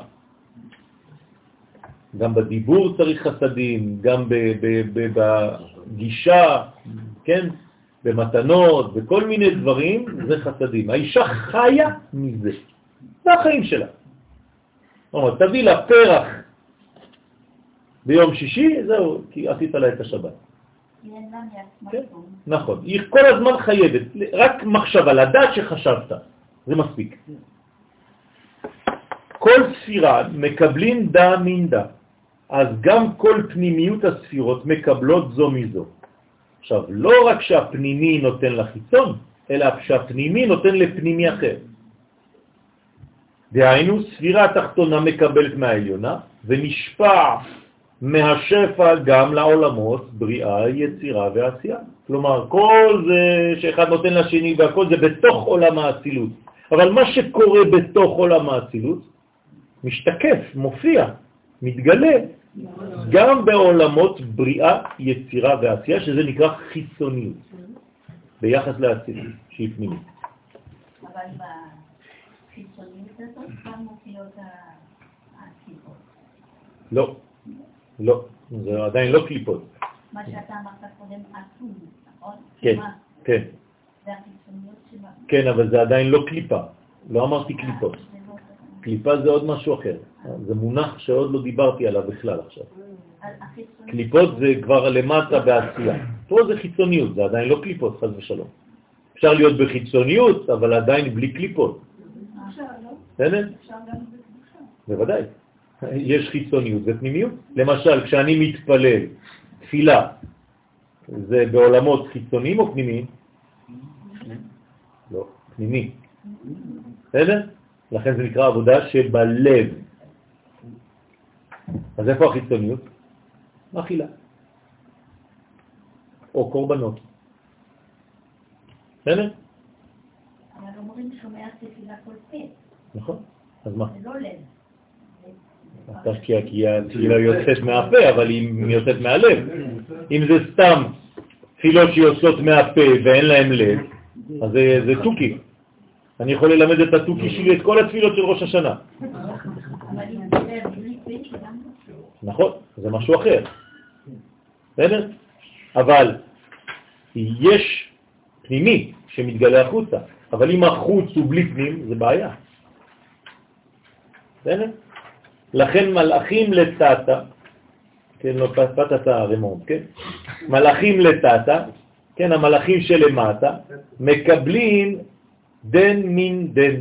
גם מלאכי בריאה, יצירה ועשייה. כי איפה נמצאים המלאכים? הם לא בעולם האצילות, כן? הם כבר בעולמות חיצוניים, כלומר ביצירה הכי הרבה, נכון? אז גם המלאכים, אבל יש גם בבריאה, אבל הוא פה כולל את המלאכים של בריאה, יצירה ועשייה, כלומר זה מלאכים שונים, זה סרפים, חיות, אופנים, כן? וכו'. אז גם המלאכים, המלאכים שבעולם הבריאה, בעולם היצירה ובעולם הבריאה, מקבלים אלו מאלו. דהיינו, התחתונים מקבלים מן העליונים, באופן טבעי. כלומר, אם אני רואה שהרב שלי גדול ממני, אני צריך לקבל ממנו. כל אחד צריך לדעת את המקום שלו. כמה דעת אמר, כמו שהתרגום מפרש על מה שכתוב בישעיה, וקרא זה אל זה, ומקבלים דן מן דן, פירוש שמקבלים זה מזה, וכל אחד ואחד יהיב רשו לחברה לעלה בתחומה דחברה. כל אחד ואחד נותן רשות לחברו להיכנס בתחום של חברו. כמה זה התחום שלנו? ארבע אמות. נכון, לכל אחד מאיתנו יש ארבע אמות. כלומר, אם אני עכשיו יושב ליד צוריאל וליד מיכאל, וליד מיכאל וליד אבישי, הם עדיין בתוך ארבע אמות שלי. אז אפשרתי להם להיכנס בתוך ארבע אמות שלי. אבל אסור לי שזה יתבלבל, כי כבר אני כבר לא קיים. לכן איזה מרחק אני צריך לשמור ממני לבין החבר שלי, גם אם אני אוהב אותו מאוד? לא, לא ארבע אמות, אמה. אמה. ולכן זה לחיצת היד. כשאני לוחץ יד לחבר שלי, אני אומר לו, תיכנס אבל אל תבוא את בתוכי. יש עכשיו דיסטנס כזה. גם אם אני נותן לו יד. בסדר? סליחה? לא. לא חשוב, זה אותו דבר, אבל זה, אתה לא נכנס בשני. כי אם אתה נכנס בשני, השני חז ושלום לא, לא, לא נמצא. הרב, בעניין של אה, תל המתלכד, זה בדיוק מסתכל, כי הרעיון של תל המתלכד זה אמה בין ארבע אמות. כן,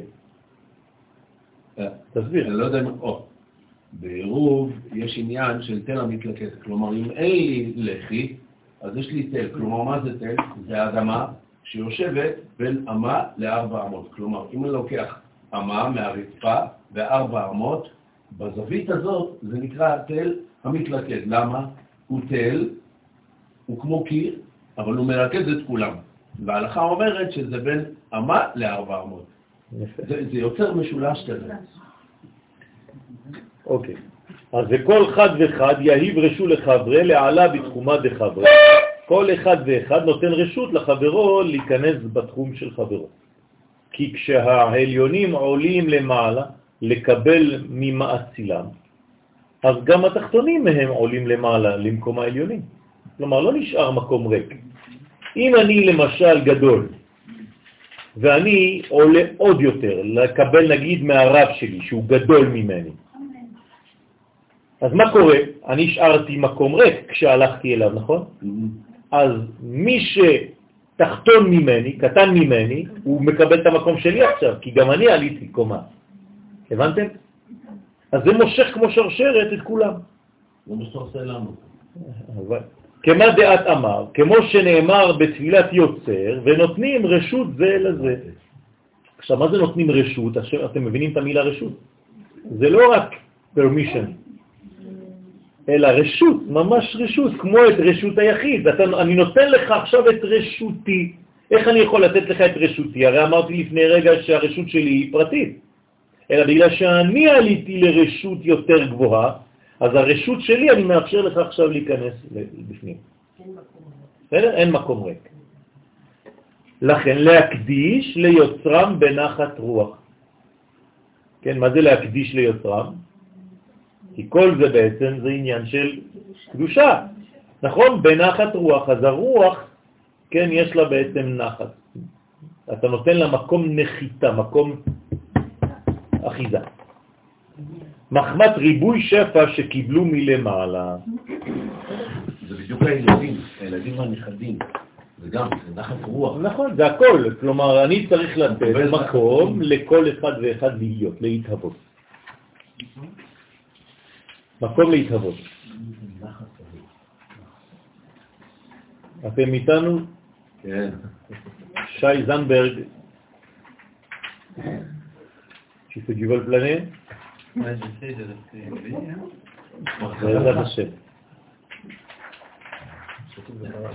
אני כל הזמן, אני לא מצליח לשכוח את הפעם הראשונה שראיתי אותך בבלגיה, בסמינר. נסעתי לסמינר להביא יהודים וזכיתי, אז הוא בא מבלגיה, לא, לא, לא הרבה זמן, אז אני כל הזמן, אני רואה אותו שם, בבית מלון, היה לו בית מלון שם, עם כל הכחולים האלה, כל העצים הכחולים. כן, אז אני כל הזמן אה, רואה את זה כנס, כל היהודים האלה שבאים ממקום למקום. כן, פשוט פלא. מה? יש עיתון היזוי. ניוזווי, כן. השבוע, כתבת שער שלו, כל היהודים בורחים מאירופה. ברוך השם. זה השער שלו. כן. אבל שהם לא באו בבחירה, אלא בבריחה. תשים לב, זה אותן אותיות. או שאתה בא בבחירה, או שאתה בא בבריחה. אותו דבר, נכון? לממלא. המצוות, המרמח, מה זה? מצוות זה עיתים. כן. זה אומר שכל מצווה מקבילה לאנרגיה חיובית או לאנרגיה שמונעת. עכשיו, אנחנו היום, כשאני אומר שלצערי נעשינו דתיים, למה אני מתכוון? שאנחנו עושים את המצווה מבחינה חיצונית, בלי להבין את הקשר של המצווה הזאת לנפש שלי. זאת הבעיה שלנו היום. אבל אם הייתי מבין את הקשר בין כל מצווה לבין חלק ממני, זה היה משהו אחר לגמרי. בסדר? זה בדיוק כמו שאתה מדבר פה על כל הצינורות כן, האלה. מכיוון שרמ"ח איברים שסה גידים, גידים זה הצינורות האלה, כמו שאתה אמרת. כן, כן, נכון, אבל צריך להבין לאן זה קשור. אז המקום העי- העיקרי שבהם אפשר לראות את הקשרים ביניהם זה קריאת שמה. בקריאת שמה יש מיקום פיזי לכל מצווה, וקשר של כל מצווה למדרגה, וזה לימוד עמוק מאוד, השתדלנו השבוע באמת בשבע, כמו שהרב ביקש. בעזרת השם. ממש, הסתכלתי על השבוע ממש בדיוק, אמרתי, היה צריך להיות אה, משהו חמור, וברוך השם, בעזרת השם, התבטל הגזירה. ואמר עוד, אומן גרים דה, כן, זה לא רוסי, זה גרים. נון גרים דה. אז מי הוא הגורם את כל ירידת השפע לכל העולמות? מי גורם לזה שהשפע יורד בכלל? ישראל.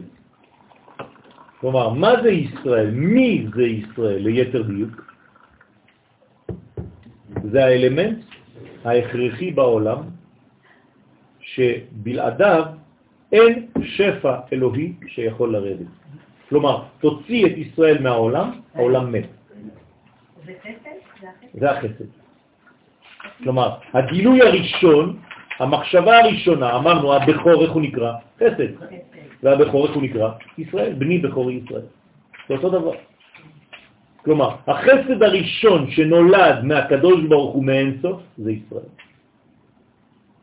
בסדר? אין לפני. ישראל קדם להכל. בסדר, אבל נגיד בתקופת נוח, הם אכלו משהו. אני לא מדבר על זה. אני לא מדבר לא, על- על ישראל הגלוי. אני מדבר על לא הנשמה במחשבה. אה, נשמה, שנבראה. נשמת ישראל, לא נשמת הפרטים. המחשבה הראשונה של הקדוש ברוך הוא זה נשמה שנקראת ישראל.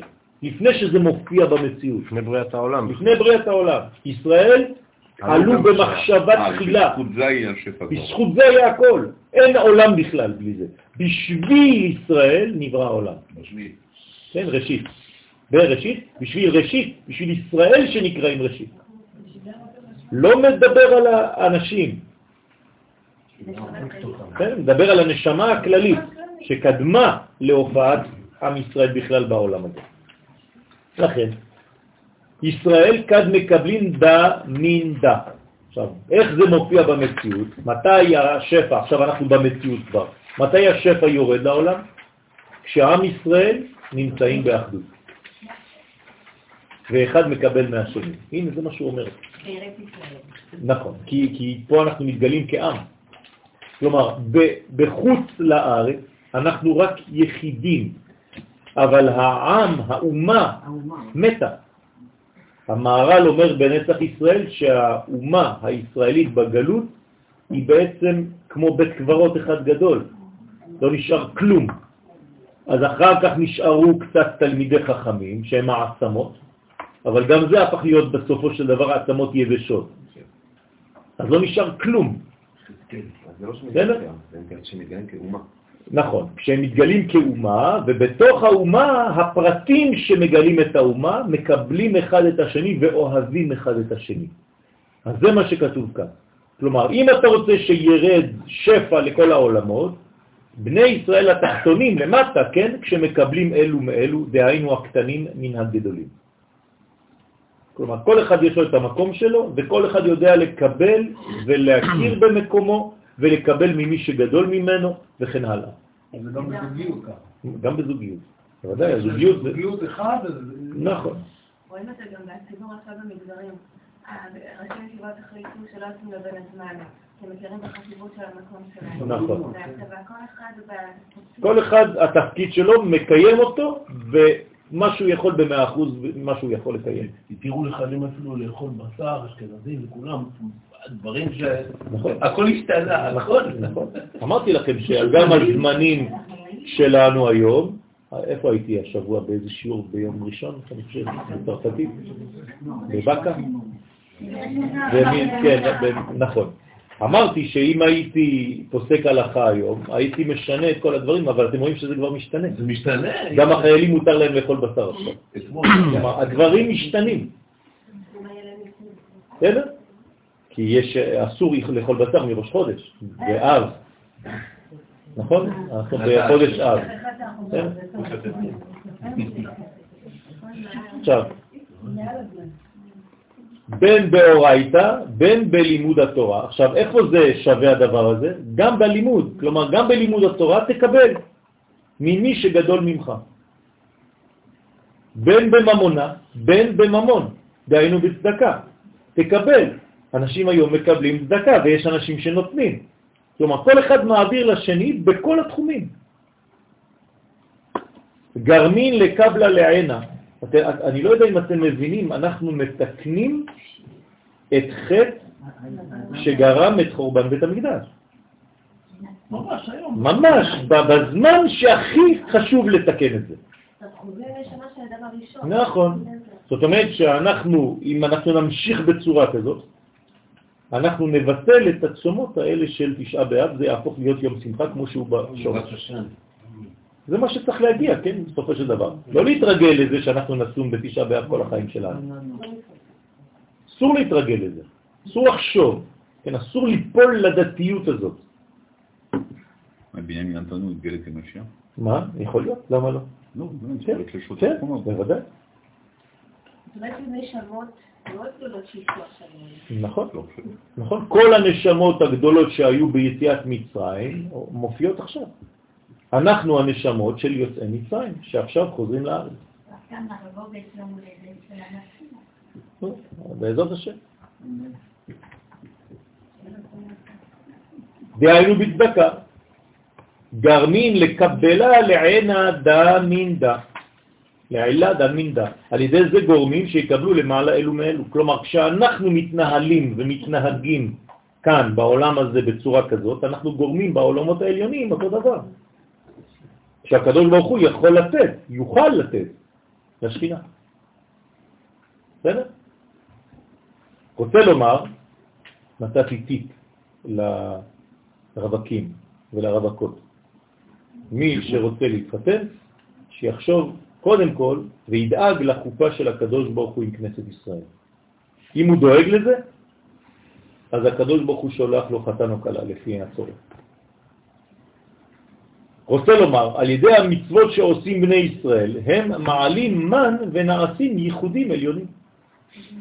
אז המצוות שעושים בני ישראל למטה, מה זה מצוות? אז זה חיבורים, נכון? צוות.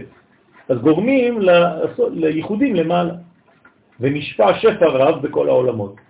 ואז אנחנו מקבלים בחזרה, כי אנחנו בעצם העלינו מן, זה גרם זיווגים למעלה, ומהזיווגים נולדים תינוקות. האלה. נכון, אז זה כל השפע, זה גם נשמות וזה גם דברים, שפע, ברכה, שמחה, אוכל, פרנסה, בריאות, כל זה זה תינוקות. ולהשפעה, להשפיע זה לזה, דהיינו העליונים לתחתונים.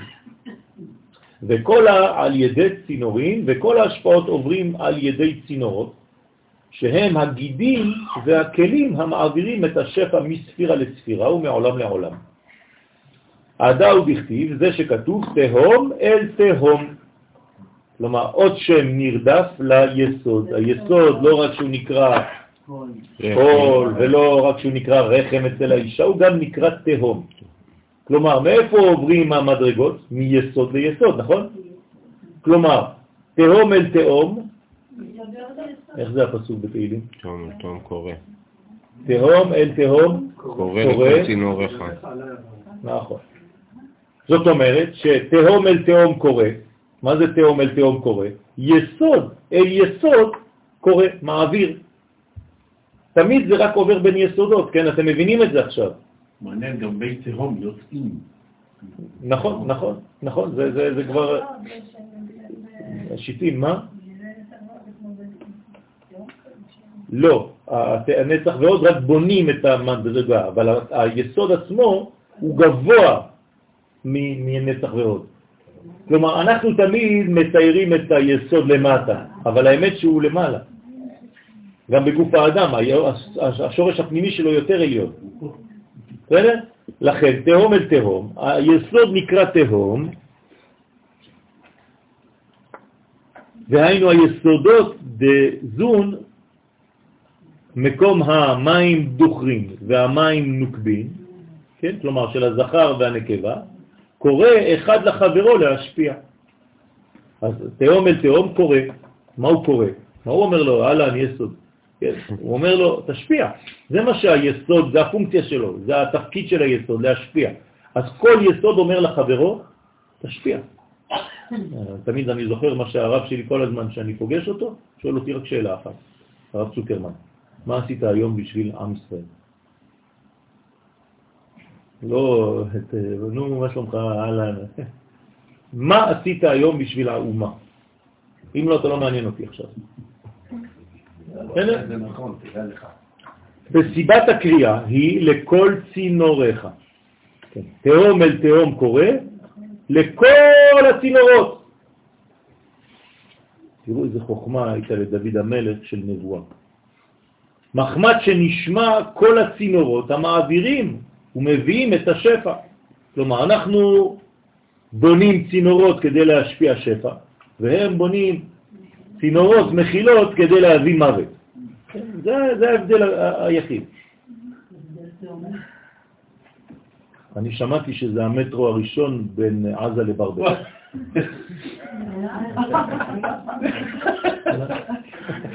לא, שום דבר, טוב.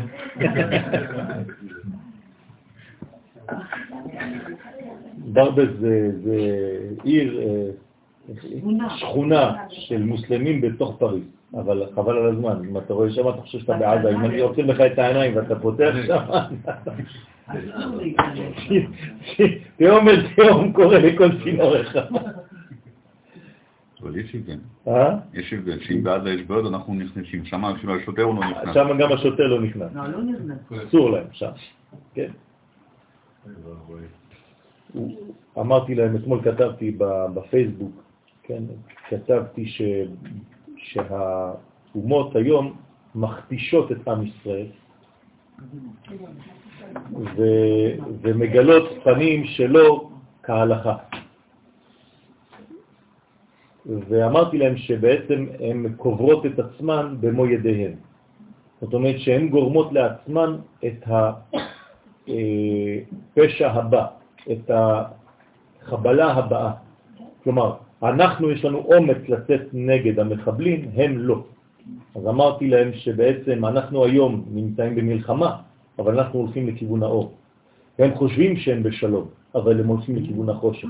אז אמרתי להם לילה טוב ובוקר טוב ישראל. בפייסבוק. כשבקש ממני חברות אני אענה לך, עכשיו אני יודע איך זה עובד. זה רק שבוע, אני...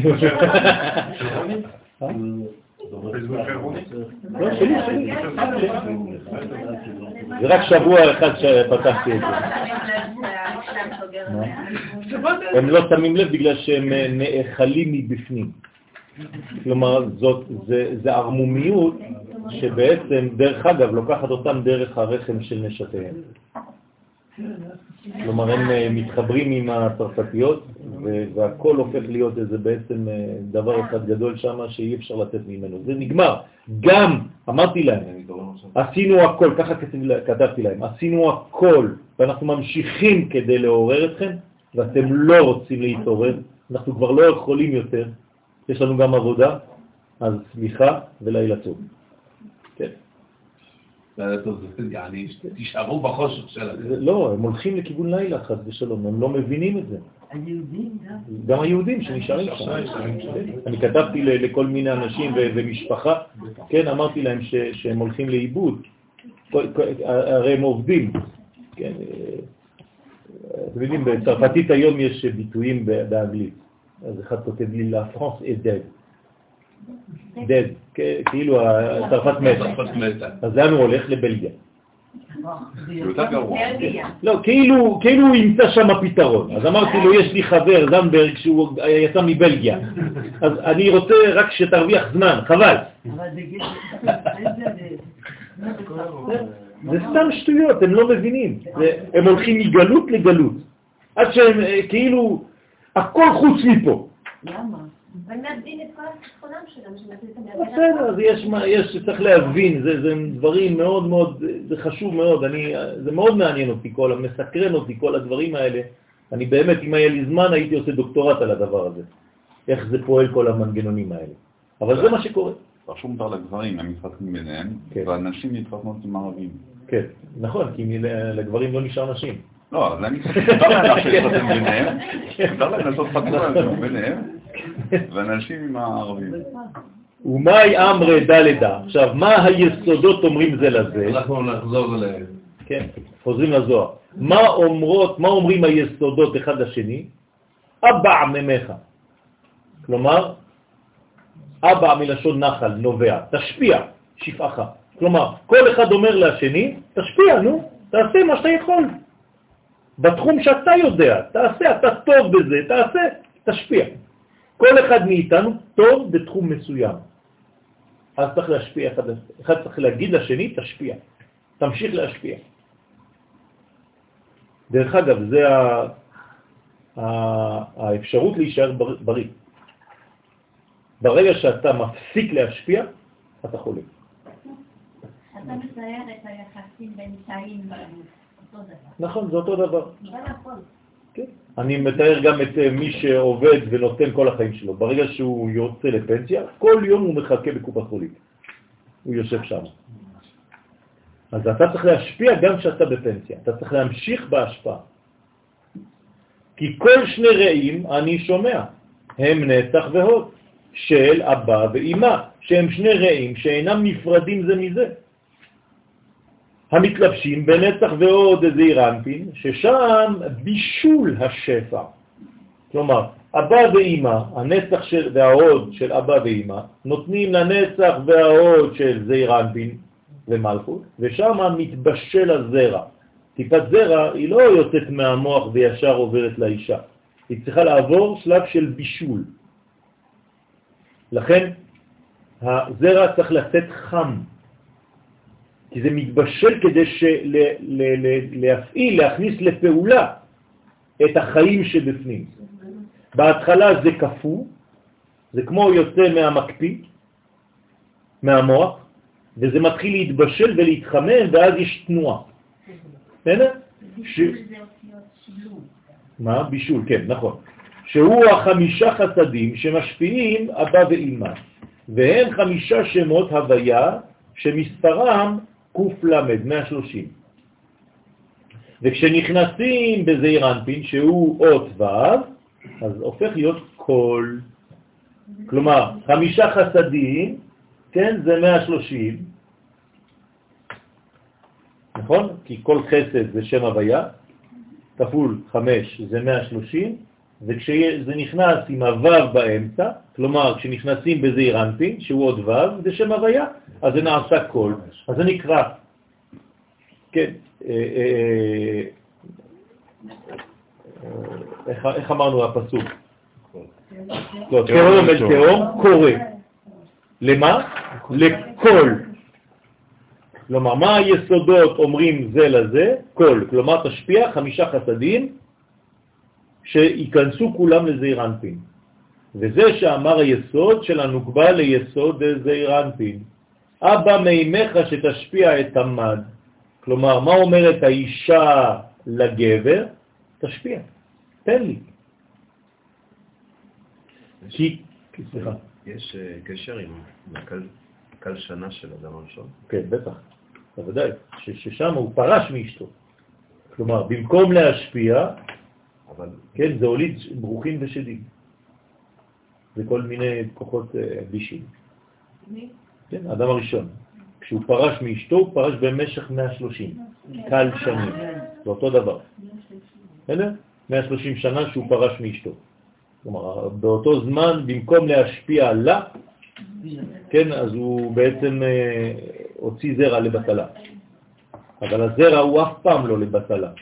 כן, אנחנו אומרים זרע לבטלה, אבל זה טעות. וכשהזרע לא הולך לקדושה, הוא הולך מיד לקליפה. ומשם נבנים כוחות שאתה לא רואה אותם, אבל חז ושלום אתה מרגיש אותם. מה? כן, גם לאישה, אבל בצורה אחרת. כן. מה זה צירופים של השם? מה אמרת קודם? לא הבנתי. כאן אמרת שזה חמש. חמש פעמים הוויה. כן? י"ק ו"ק, 26. זה חסדים. י"ק ו"ק, כל פעם שאתם רואים שם י"ק ו"ק זה חסדים. בסדר? אז כפול 5, 26 כפול 5, 130. בסדר? כל זה נכנס, זה בא מאבא ואמא, זה נכנס לזעירנפין. כל שם הוויה, י' כו' כ', זה תמיד חסדים. אמרנו שהזרע זה חסדים, נכון? כמה חסדים כאלה יש? חמישה, לכן יש לנו חמשת צבאות. אז חמש כפול 26, שזה שם הוויה, זה 130. עכשיו, לאן לא הולכים ה-130 האלה? לתוך זעירנטי, כדי שהוא ישפיע על המלכות. אז כבר נשמע כל שני רעים. אז כל שלו וכל שלה. כל שני רעים אני שומע. שאין, סליחה? כן, בוודאי, בוודאי. כל דודי הנה זה בא. מה זה ביאה? זה חיבור. אז כל דודי הנה זה בא, זאת אומרת שזה לא, כן, כתוב כי בא השמש וזרח השמש. מה זה כי בא השמש? זה זריחה או שקיעה? שקיעה. איך אומרים אה, שהשמש עולה? זריחה. אז יש כי זרח השמש וכי בא השמש. כלומר, אם אתה רואה פסוק שכתוב השמש באה, מה זה אומר? היא שוקעת. אז אותו דבר, כל דודי הנה זה בא, לאן הוא הולך? אל הנקבה. אז הוא שוקע במערב, נכון? מערב זה מלכות. או ארץ ישראל, זה אותו דבר. איך קוראים לארץ ישראל בגמרא? מערבה. מערבה. כן, תמיד, לא כתוב בארץ ישראל, כתוב מערבה. יש שיר על זה, מערבה מכאן. תמיד, אבל כשכתוב בגמרא מערבה, זה ארץ ישראל. למה? כי השכינה במערב. בסדר? אז שהם חמישה חסדים שנכנסו בנצח והוד שלך. ומשם ליסוד שלך, וכבר תוכל להשפיע אליי. כלומר, מי מדברת? המלכות. היא מבקשת ממנו. אתה קיבלת, נכון? בשביל מי קיבלת? בשבילי, אז תעביר. בסדר? במילים אחרות, תמיד כשאתם מקבלים, תעבירו. אני, יש, אני זוכר שהיה לי שיעור, כשהייתי קצת יותר צעיר, שהרב אה, ביקש, זה היה תנאי, קודם כל היה צריך לשבת עם הרב לפני שאתה נכנס לשיעור. אסור היה להביא חבר חדש לשיעור. אלא אם כן הוא דיבר וישב עם הרב קודם לכן. והרב נתן שלושה תנאים. אחד מהם זה היה האם אתה משפיע, האם אתה מלמד.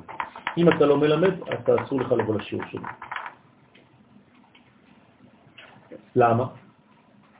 כי הוא דאג לי. כי כשאתה לומד ולא מלמד, אתה מתפוצץ. נכון. שהוא ימפלוז. כן, מרוב אור, בלי כלים, בלי נתינה, בלי השפעה. זה לא בריא.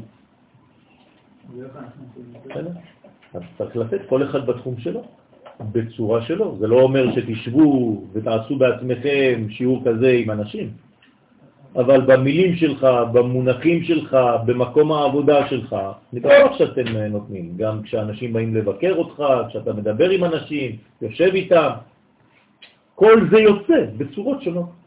לא משנה אם זה לא יוצא במילים האלה. בסדר? אתם צריכים חוכמה, יש לכם חוכמה לתרגם את כל זה למילים אחרות. את השיעור הזה אני יכול לתת לילד בן שש? כן. רק בהנגשה, בצורה של ילד בן חמש, שש. זה לא משנה. אתם מבינים ש, שלימוד הקבלה זה לא אותם מונחים של זעירנפין ומלכות ויסוד אבא ויסוד אמא, זה אני לא צריך שבשכלל ישמעו. זה לא מעניין אותי בכלל. אני אומר את זה פה כי זה המונחים של הזוהר, אז בשיעור שלנו זה יותר קל, כי אנחנו מדברים בקודים. אבל אם אני עכשיו נותן שיעור בירושלים שיש בו 200-300 איש, אתם חושבים שאני אתחיל להיכנס זעירנפין וזה? מי שרגיל לשמוע אותי בשיעורים גדולים, אני לא מדבר על זה בכלל. אבל אני אומר את אותם דברים. רק בלבושים אחרים. אני פשוט מחליף חולצה. זהו. כן? ועינון, כן, אם כבר אז חדר, לפי הסדר, כן? ולא חרד. חרד זה חסד, רחמים זה בסוף רק דין, חד ושלום. אז חדר זה חסד, דין ורחמים, זה ככה צריך להיות. אז הרב מניצו היה אומר, אל תהיה חרד, תהיה חדר. בצרפתית זה הכל אותו דבר, חכך לחטט. לא יודעים איפה הרש, איפה החטא. כן, ככה זה, מה לעשות. ברוכי ישיבה. כן, בחוכתה. כן, אז אני מבין שזה קשה, אני יודע שזה קשה, ולכן צריך אה, לפתוח את הפה. כדי שצרפתי ידבר טוב עברית, הוא צריך לפתוח את הפה. הבעיה זה הפה הקטן. כשפותחים את הפה, אז הכל יותר קל. בסדר, מיכאל, אתה בסדר? טוב. ואינון לקיבלי הוא טרן שיפוון, ציפוון. וכנגד נצח ועוד התחתונים, זה זעירנפין, שהם סוד שתי רגליים. אז מה זה נצח ועוד? איפה זה בגוף? ירחים, ירחיים, נכון? תחילת הרגל. אבל בקומה העליונה, איפה זה? שפתיים. זה הרגליים שלי. תשימו לב, אני עושה ככה, זה שתי רגליים. הבנתם? כלומר, למעלה זה נצח ולמטה זה הוד. נצח והוד. ההוד זז, נכון? הנצח לא זז. אותו דבר ברגליים. ההוד יש לו פעולה יותר כי הוא מגלה לתחתונים מאשר הנצח. אתם איתי? כן. לכן בתפילין צריך לקשור את התפילין בחגורה בצורות שונות משני הצדדים, כשמניחים תפילין. נכון. אז הם שתי שפתיים למעלה בקומת הראש. מה, שפתיים? לא, הפה הוא מלכות, לא השפתיים. בסדר? מה? יש יסוד. היסוד זה הלשון. הלשון זה היסוד. שהוא כל הזמן בזיווג. לכן הם שתי השפתיים שהם הנצח והוד העליונים של אבא ואמא. דאיקרון אפיקי מים, קוראים להם ברמז אפיקי מים, שנקראים אפיקי מים. רוצה לומר, הם מוצא ומקור של החסדים שהם המים. כלומר, בזכות השפתיים יש מים, כמו שבזכות הירחיים יש זרע, זה מים, אותו דבר. מים תחתונים, מים עליונים. הוא מוצא שפתיו ישמור. כלומר, אתה צריך לשמור מה יוצא מהשפתיים שלך, כלומר, איך היסוד למעלה מתנהג. הדיבוק. נכון. זה סוג של מים? בוודאי, בוודאי, זה שפע. למטה, מה זה נותן? חיים. או חיים או... או מוות. נכון? אם זה זרע לבטלה, אז זה שלום זה בלגן. אז גם אותו דבר, החיים והמוות ביד הלשון, אותו דבר. בסדר? הוא מפרש אומן נינו, כן, אתמול ביבי אמר, חכמים ייזהרו בדבריכם. הוא לא אמר את זה בצורה הזאת, אבל הוא אמר את זה, כן? כלומר, חברים, חברי כנסת, שרים, ייזהרו בדבריכם. הוא מפרש אומן נינו, ומי הם הצינורות? ואמר נסח והוד יתקרון שיקתות המים. הם נסח והוד הנקראים שיקתות המים. מה זה שיקתות המים? שוקת, מה זה שוקת? מקום שממנו נשפך והם שותים אה, בהמות. נכון, הכבשים, כן, שותות מהשוקת. Je sais pas comment on dit en français, un endroit où... Un, bra- un brevoire, brevoire, brevoire Ok, un abreuvoir, ok. מה זה ברבוע? Eh, זה שוקת. אני בראבו. abreuvoir.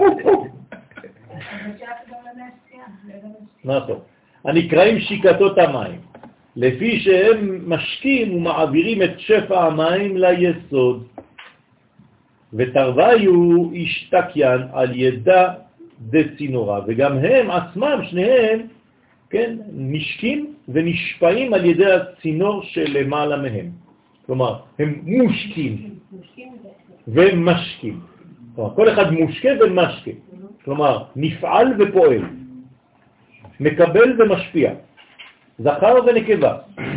דאי הוא עמודה דאמצעיתא דכליל כל ה... הוא התפארת שבעמוד האמצעי, הכולל את כל הוו קצוות.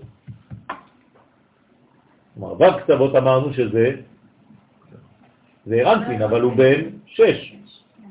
אז איך הוא ישפיע אם הוא בן שש? הוא חייב להיות בן עשר כדי להשפיע, נכון? מתי אה, אה, ילד, הביאה שלו נקראת ביאה? מאיזה גיל? תשע. תשע. למה? כי הוא תשע והילדה היא מלכות, אז היא העשירית. כלומר, הזרע שהילד, ילד צעיר, יכול להביא ילד לעולם רק בגיל תשע. בגלל זה. הבנתם את העניין? כי רק בתשע הוא יכול להיות אבא, תשעה באב. כן. לא, לא, זה לא צחוק, אני, אני רק אומר לכם רמזים, אחרי זה תעשו עם זה, אתם צריכים לי לעבוד.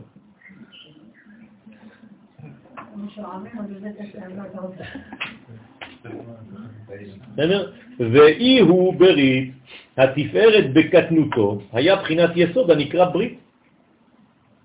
דכליל בכל איברים בגופה, שביסוד זה כלולים בו כל הרמ"ח איברים. כלומר, היסוד, אתם רואים שהוא רחם, נכון? והוא רמ"ח. כלומר, כל המצוות עשה, איפה הם? רק ביסוד. כלומר, הוא כולל את כל מה שיש בגוף. כלומר, אם אתה רוצה לקחת איבר אחד ולעבוד עליו, זה היסוד. כי שמה כל הגוף, לכן זה נקרא תיקון הכללי. כללי. הוא מפרש ואומר, כל צינורים אינון השתקיין מן עטבב, כל הצינורות שהם נצח והוד המעבירים את השפע ליסוד, הם מקבלים השפע מן אות ו' שהוא התפארת. בסדר? אז אמרתי לכם כבר בשיעורים קודמים בסייעתא דשמיא, שהתפארת היא הו', אבל האות ו' הזאת, בפנים, בתוכה, למטה, יש לה את היסוד. כלומר, זה נקרא יעקב, והתחתון נקרא יוסף. ובזכות יוסף יש תולדות. אלה תולדות יעקב, יוסף. בסדר? דאי הוא נהר דנגד ונפק מעדן, שהוא הנהר, אז מה זה העבר הזאת? זה נהר, זה כמו עכשיו נהר שזורם, מאיפה הוא יצא? מעדן, בינה. בסדר?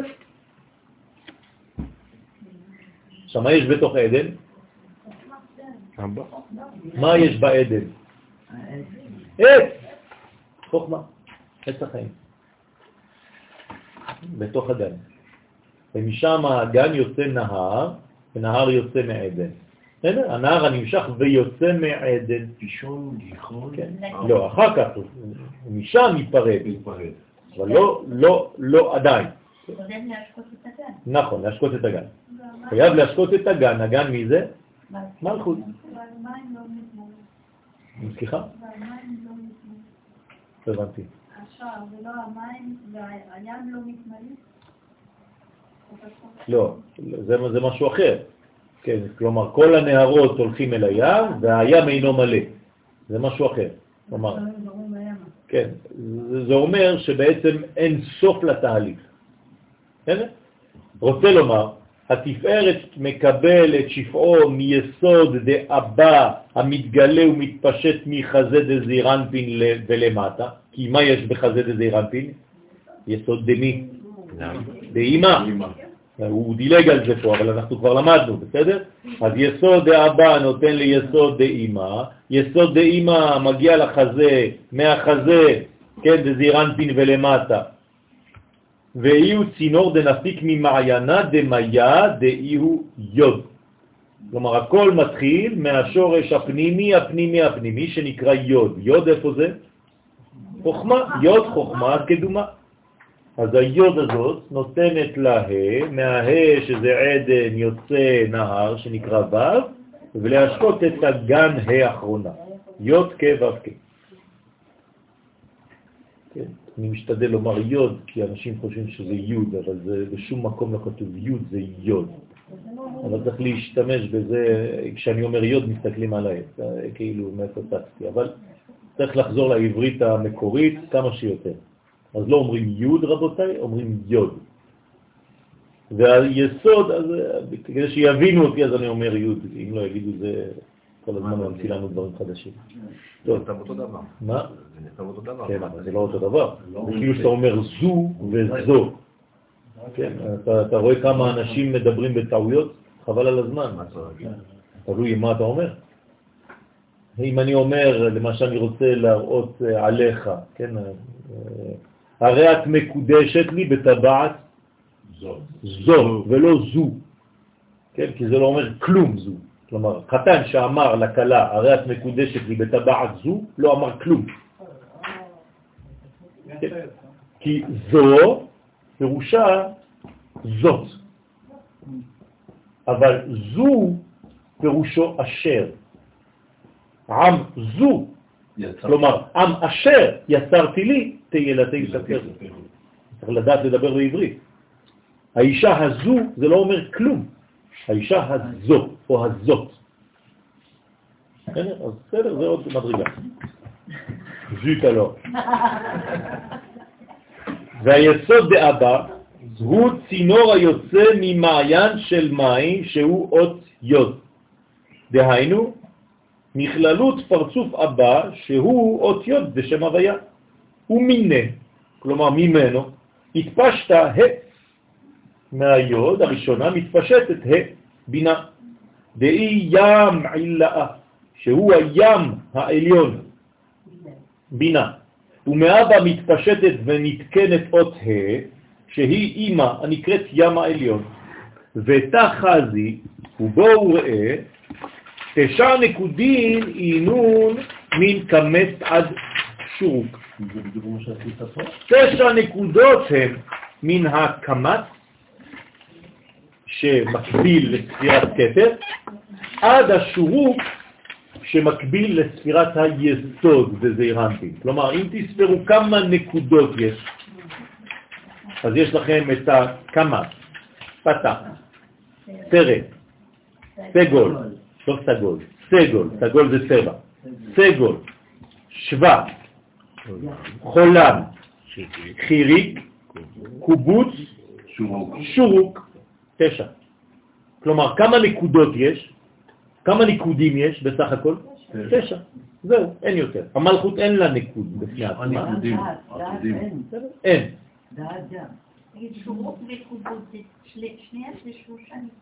לא. קובוץ זה מלאפום, זה ככה. שלוש.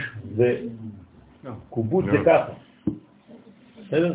למרות שזה נשמע אותו דבר, הוא, הוא, כן? אבל זה, זה הפוך, כי, כי, כי שורוק זה כלשון קשר, לכן זה יסוד. או שקר, חז ושלום, מי שמשקר בבריתו. בסדר? או לשרוק. יש נבואה, נכון? אשרקה. מה אומרת הנבואה? אין את חננאל היום. לא, לא, הנה, הנה, הנה. אשרקה. אה? מה זה ואשרקה? זה נבואה. נבואה שהקדוש ברוך הוא כאילו דרך הנביא, תחפשו. זה שק- שקשור לגאולה. וכולהו התקריאו צינורים ומבועים לאטוון, וכולם נקראות צינורות ומקורות לאותיות. מה זה אותיות? זה באות, נכון? אמרתי לכם כבר, אטה, אטה זה לבוא. כלומר, האותיות נקראות בעברית הבאות.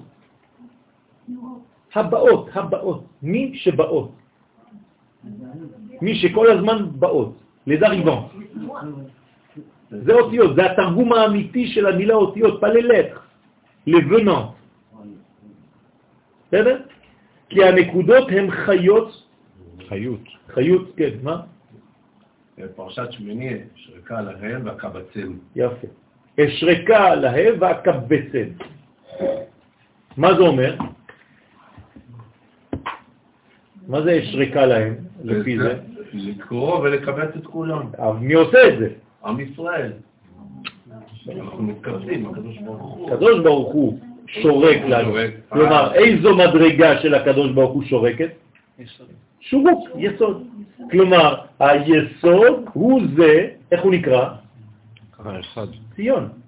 נכון? היסוד בגמטריה ציון. כלומר, הציונות היא השריקה של הקדוש ברוך הוא כדי שעם ישראל יחזור לארץ ישראל.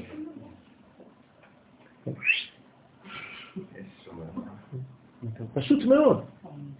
כן? פורמידבל, אה? j'étais formidable. כי הנקודות הן חיות ופנימיות המשפיעות שפע על האותיות. אז הנקודות יותר גבוהות מהאותיות. כי האותיות הן באות, אבל לאן? לא תבין. לפי התנועה שאני נותן להן. כלומר, האות, היא עושה מה שאני אומר לה, היא גמישה. היא רק באה. אבל לאן אני מוביל אותה? אז כדי להוביל את האות, אני צריך לתת לה תנועות. איך אני נותן תנועה? אני אומר לה, אה, אה, או, או, אי. כן, זה התנועות שאני נותן לה. אז לפי התנועה, היא פוטנציאל. זה, אין לו צליל. זה לא א', אתה עושה ככה. אבל כשעשית ככה, פתאום זה הופך להיות אי. כן? הילדים קוראים לזה כוח. אתה נותן כוח לאות. זה נכון. כי האותיות הם כגוף אל הנקודות. אז הנקודות זה כמו נשמה, למרות שזה לא הכי גבוה. יש לפני הנקודות טעמים. טעמים, נקודות, תגים ואותיות. טנטה, לא טנטרה, כן? טנטה. דאינון, כלילין בקרקע, רק הסתכלתי, לילה.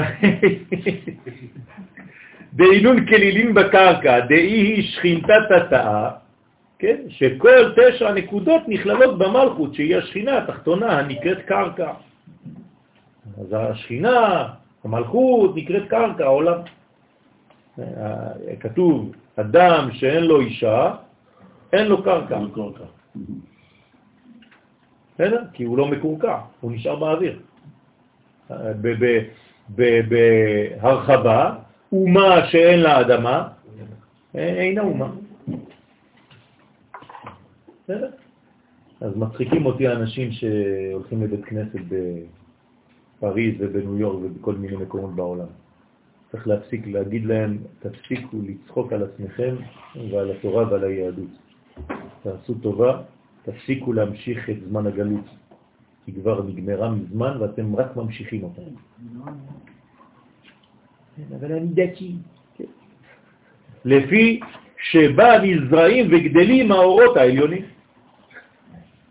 זאת אומרת, כל האורות העליונים, כן, נזרעים, כן, שמה, בתוכה. למשל, במסכת מגילה, בסוגריים, דף כ"ג, עמוד ב', אסתר קרקע עולם הייתה. מה זה אסתר? הייתה קרקע של העולם. מה זה אומר? רמז שהיא המלכות, היא הייתה מלכות. ואסתר רומזת על השכינה. אבל איפה היא הייתה? בגלות. בגלות. לכן קרה כל מה שקרה.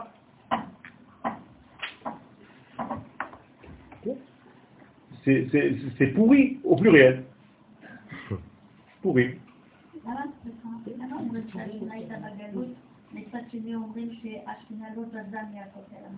לא, כי זה חלק, יש חלקים בשכינה.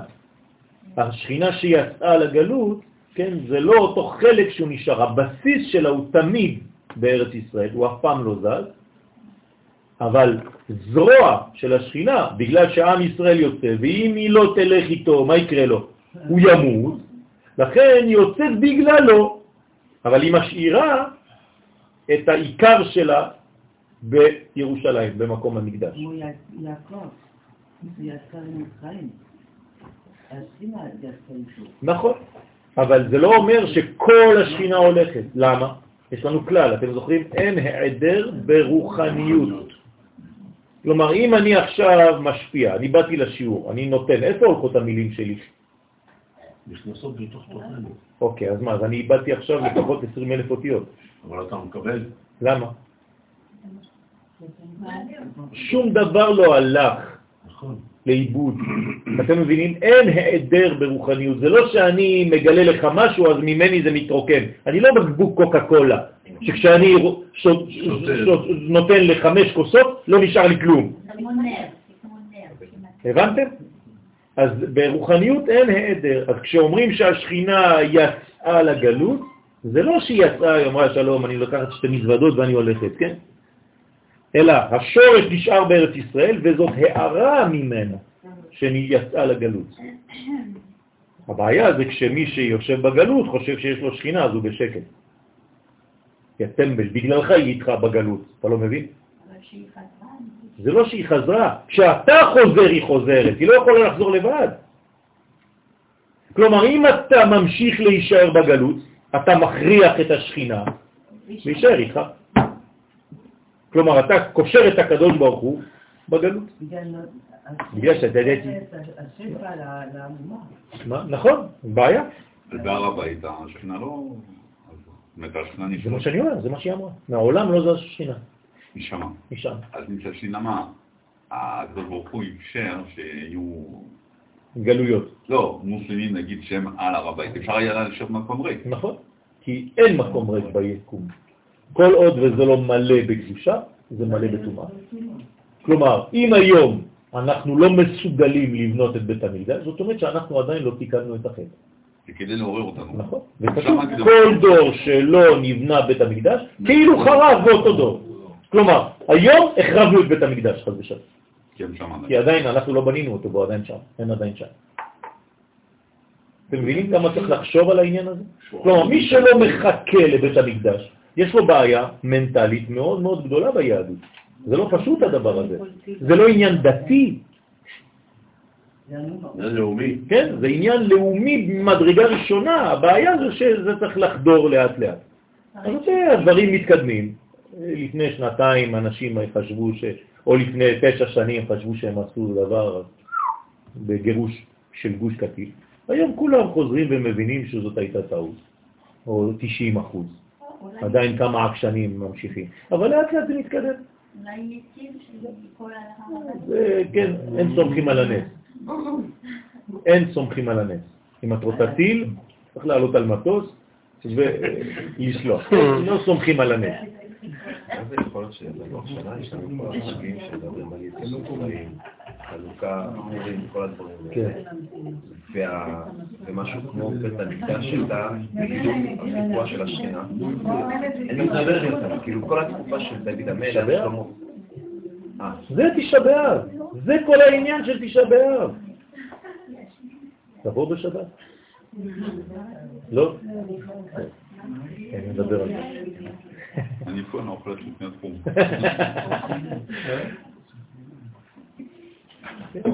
זה תשעה באב, זה, זה, זה, זה המקצוע של תשעה באב. כלומר, כשתשעה באב נולד, אמרו לו, מה אתה רוצה להיות כשתהיה גדול? אז יש לו מקצוע לתשעה באב. זה ילד קטן, כשהוא יהיה גדול, יש לו מקצוע. בסופו של דבר זה מתבטא בדתיות, במשהו מאוד... אה, הכל. לא נכון. נכון, בגלל שעוד פעם ברחנו מהשורש העיקרי של הדברים. אז אתה לא תמצא אנשים, או, או, או מעט מאוד, שיגידו לך, כן, על מה אתה שם בתשעה באב? על מה אתה שם בתשעה באב? יגידו לך על חורבן בית המקדש. זה לא נכון. אתה שם על חטא המרגלים. זה בראש, זה בראשונה. כאילו אתה, זה כאילו אתה, יש לך פצע ואתה שם משחה. אתה לא מבין את השורש של הבעיה. אתה הולך רק על הסוף. מכרז בית המקדש, נכון, אבל זה סימפטום. של מה? של מחלה יותר פנימית? תבין את המחנה, אם לא, לא עשית כלום. אתם מבינים? אז תשאלו את השאלה, תשאלו, תשאלו ברחוב, תראו את התשובות שאתם מקבלים.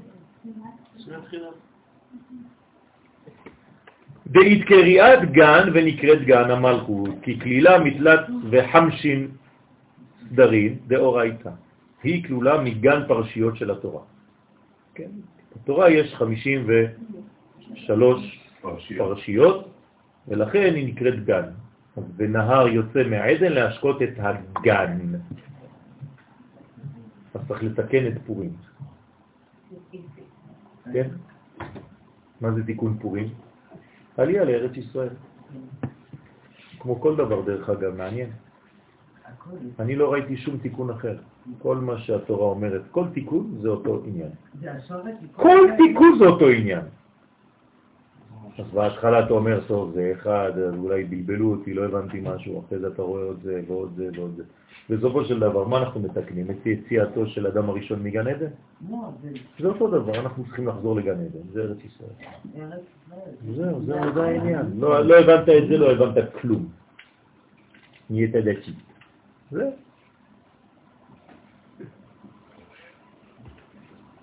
טוב, אה, אנחנו רק נסיים את הקטע הזה. ועלה איתמר, ועליה נאמר, גן נעול אחותי חלה. כלומר, למה את סגורה? הגן הוא נעול, לפעמים אה, זה לא כל כך נעים לראות גן סגור, נכון? אז היא נקראת גן. כשהיא מקבלת אור של א' של ו', כלומר כשאתה כותב ו' אתה כותב ו' עם א' באמצע, כלומר של מילוי אלפין, של השם מ"ה, נכון? כשאתה נקרא שם מה, זה במילוי אלפין של שם הוויה, י' כ' ו' כי אתה ממלא אותו באלפין, בתוך הו' של השם בן שבא. כלומר, אתה מחבר מה ובן, זה אירנפין ומלכות. אז אתה מכניס את הו' לתוך, כן? הנה, י' כ' ו' כ'. כלומר, יש לך עכשיו גם מה וגם בן. אני רואה שלפי הפנים שלכם אתם מתבלבלתם לגמרי. י' כ' ו' כ' זה מה. זה אירנטי. עכשיו פה אתה צריך להכניס את זה למלכות י' כ' ו' אותה ו', אתה מכניס למלכות. עכשיו, זה לא שם בן רגיל, כי שם בן רגיל אין את הו' הזאת באמצע. אתם מבינים? כמה זה שם בן? 52, ופה אנחנו צריכים? 53 כדי להגיע לגן.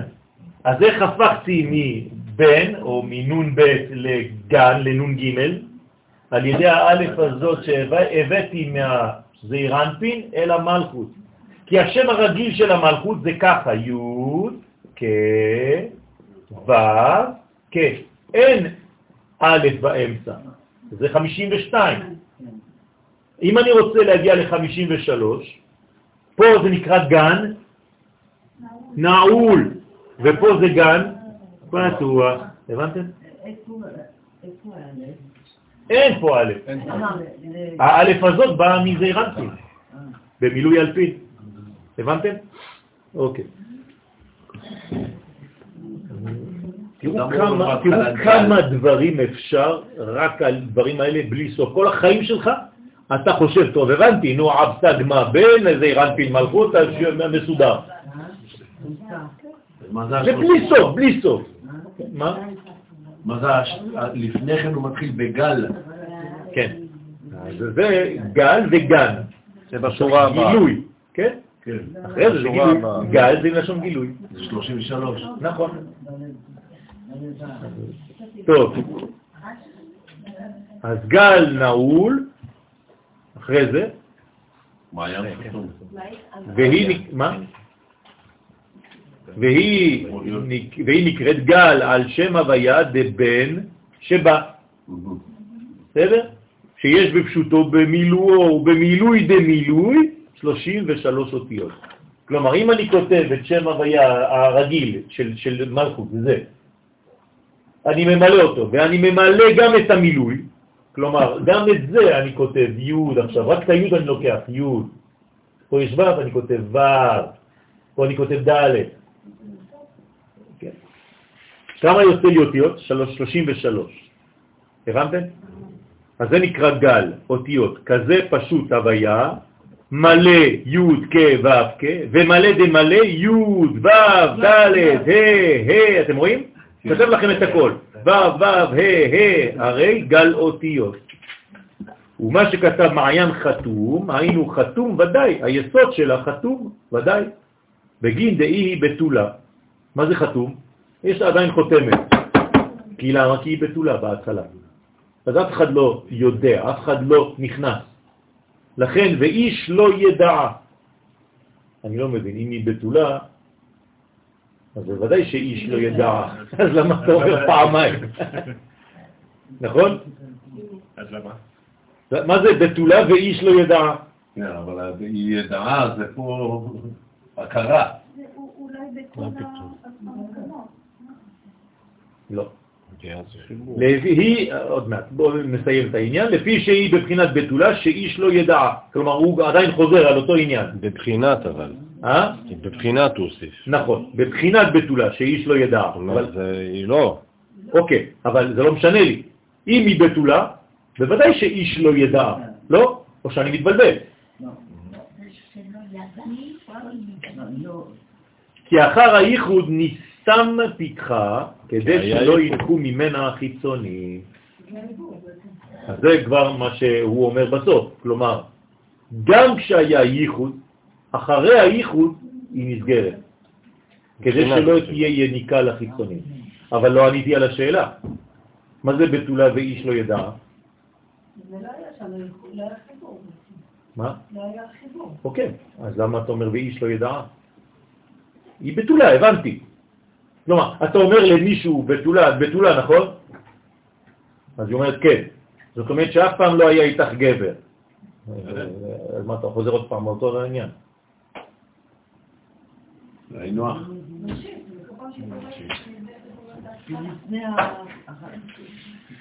יש נשים שיש מדרגות שהבתולים שלהם הלכו, אבל לא דרך איש. על ידי עצמם. כן? וזה כבר שיעור בפני עצמו. זאת אומרת שה... למה הביאה הראשונה היא לא יכולה להביא תינוק? כי זה רק כדי לשבור את הבתולים הזה, לפתוח ולעשות כלי. יוצא שהביאה הראשונה היא כאילו בטלה. אז מה היו עושות הבנות של ישראל הגדולות, הבנות של רש"י ונשים צדקניות? היו שוברות את הבתולים לבד, כדי שלא תהיה אפילו ביאה אחת בלי כלום. אבל זה סיפור בפני עצמו. שבת שלום.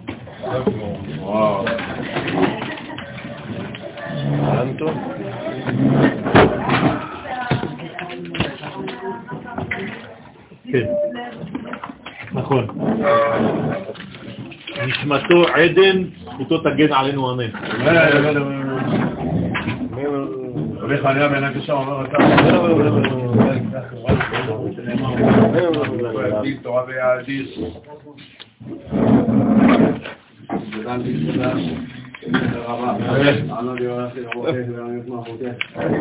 גדל ביסודה Amen.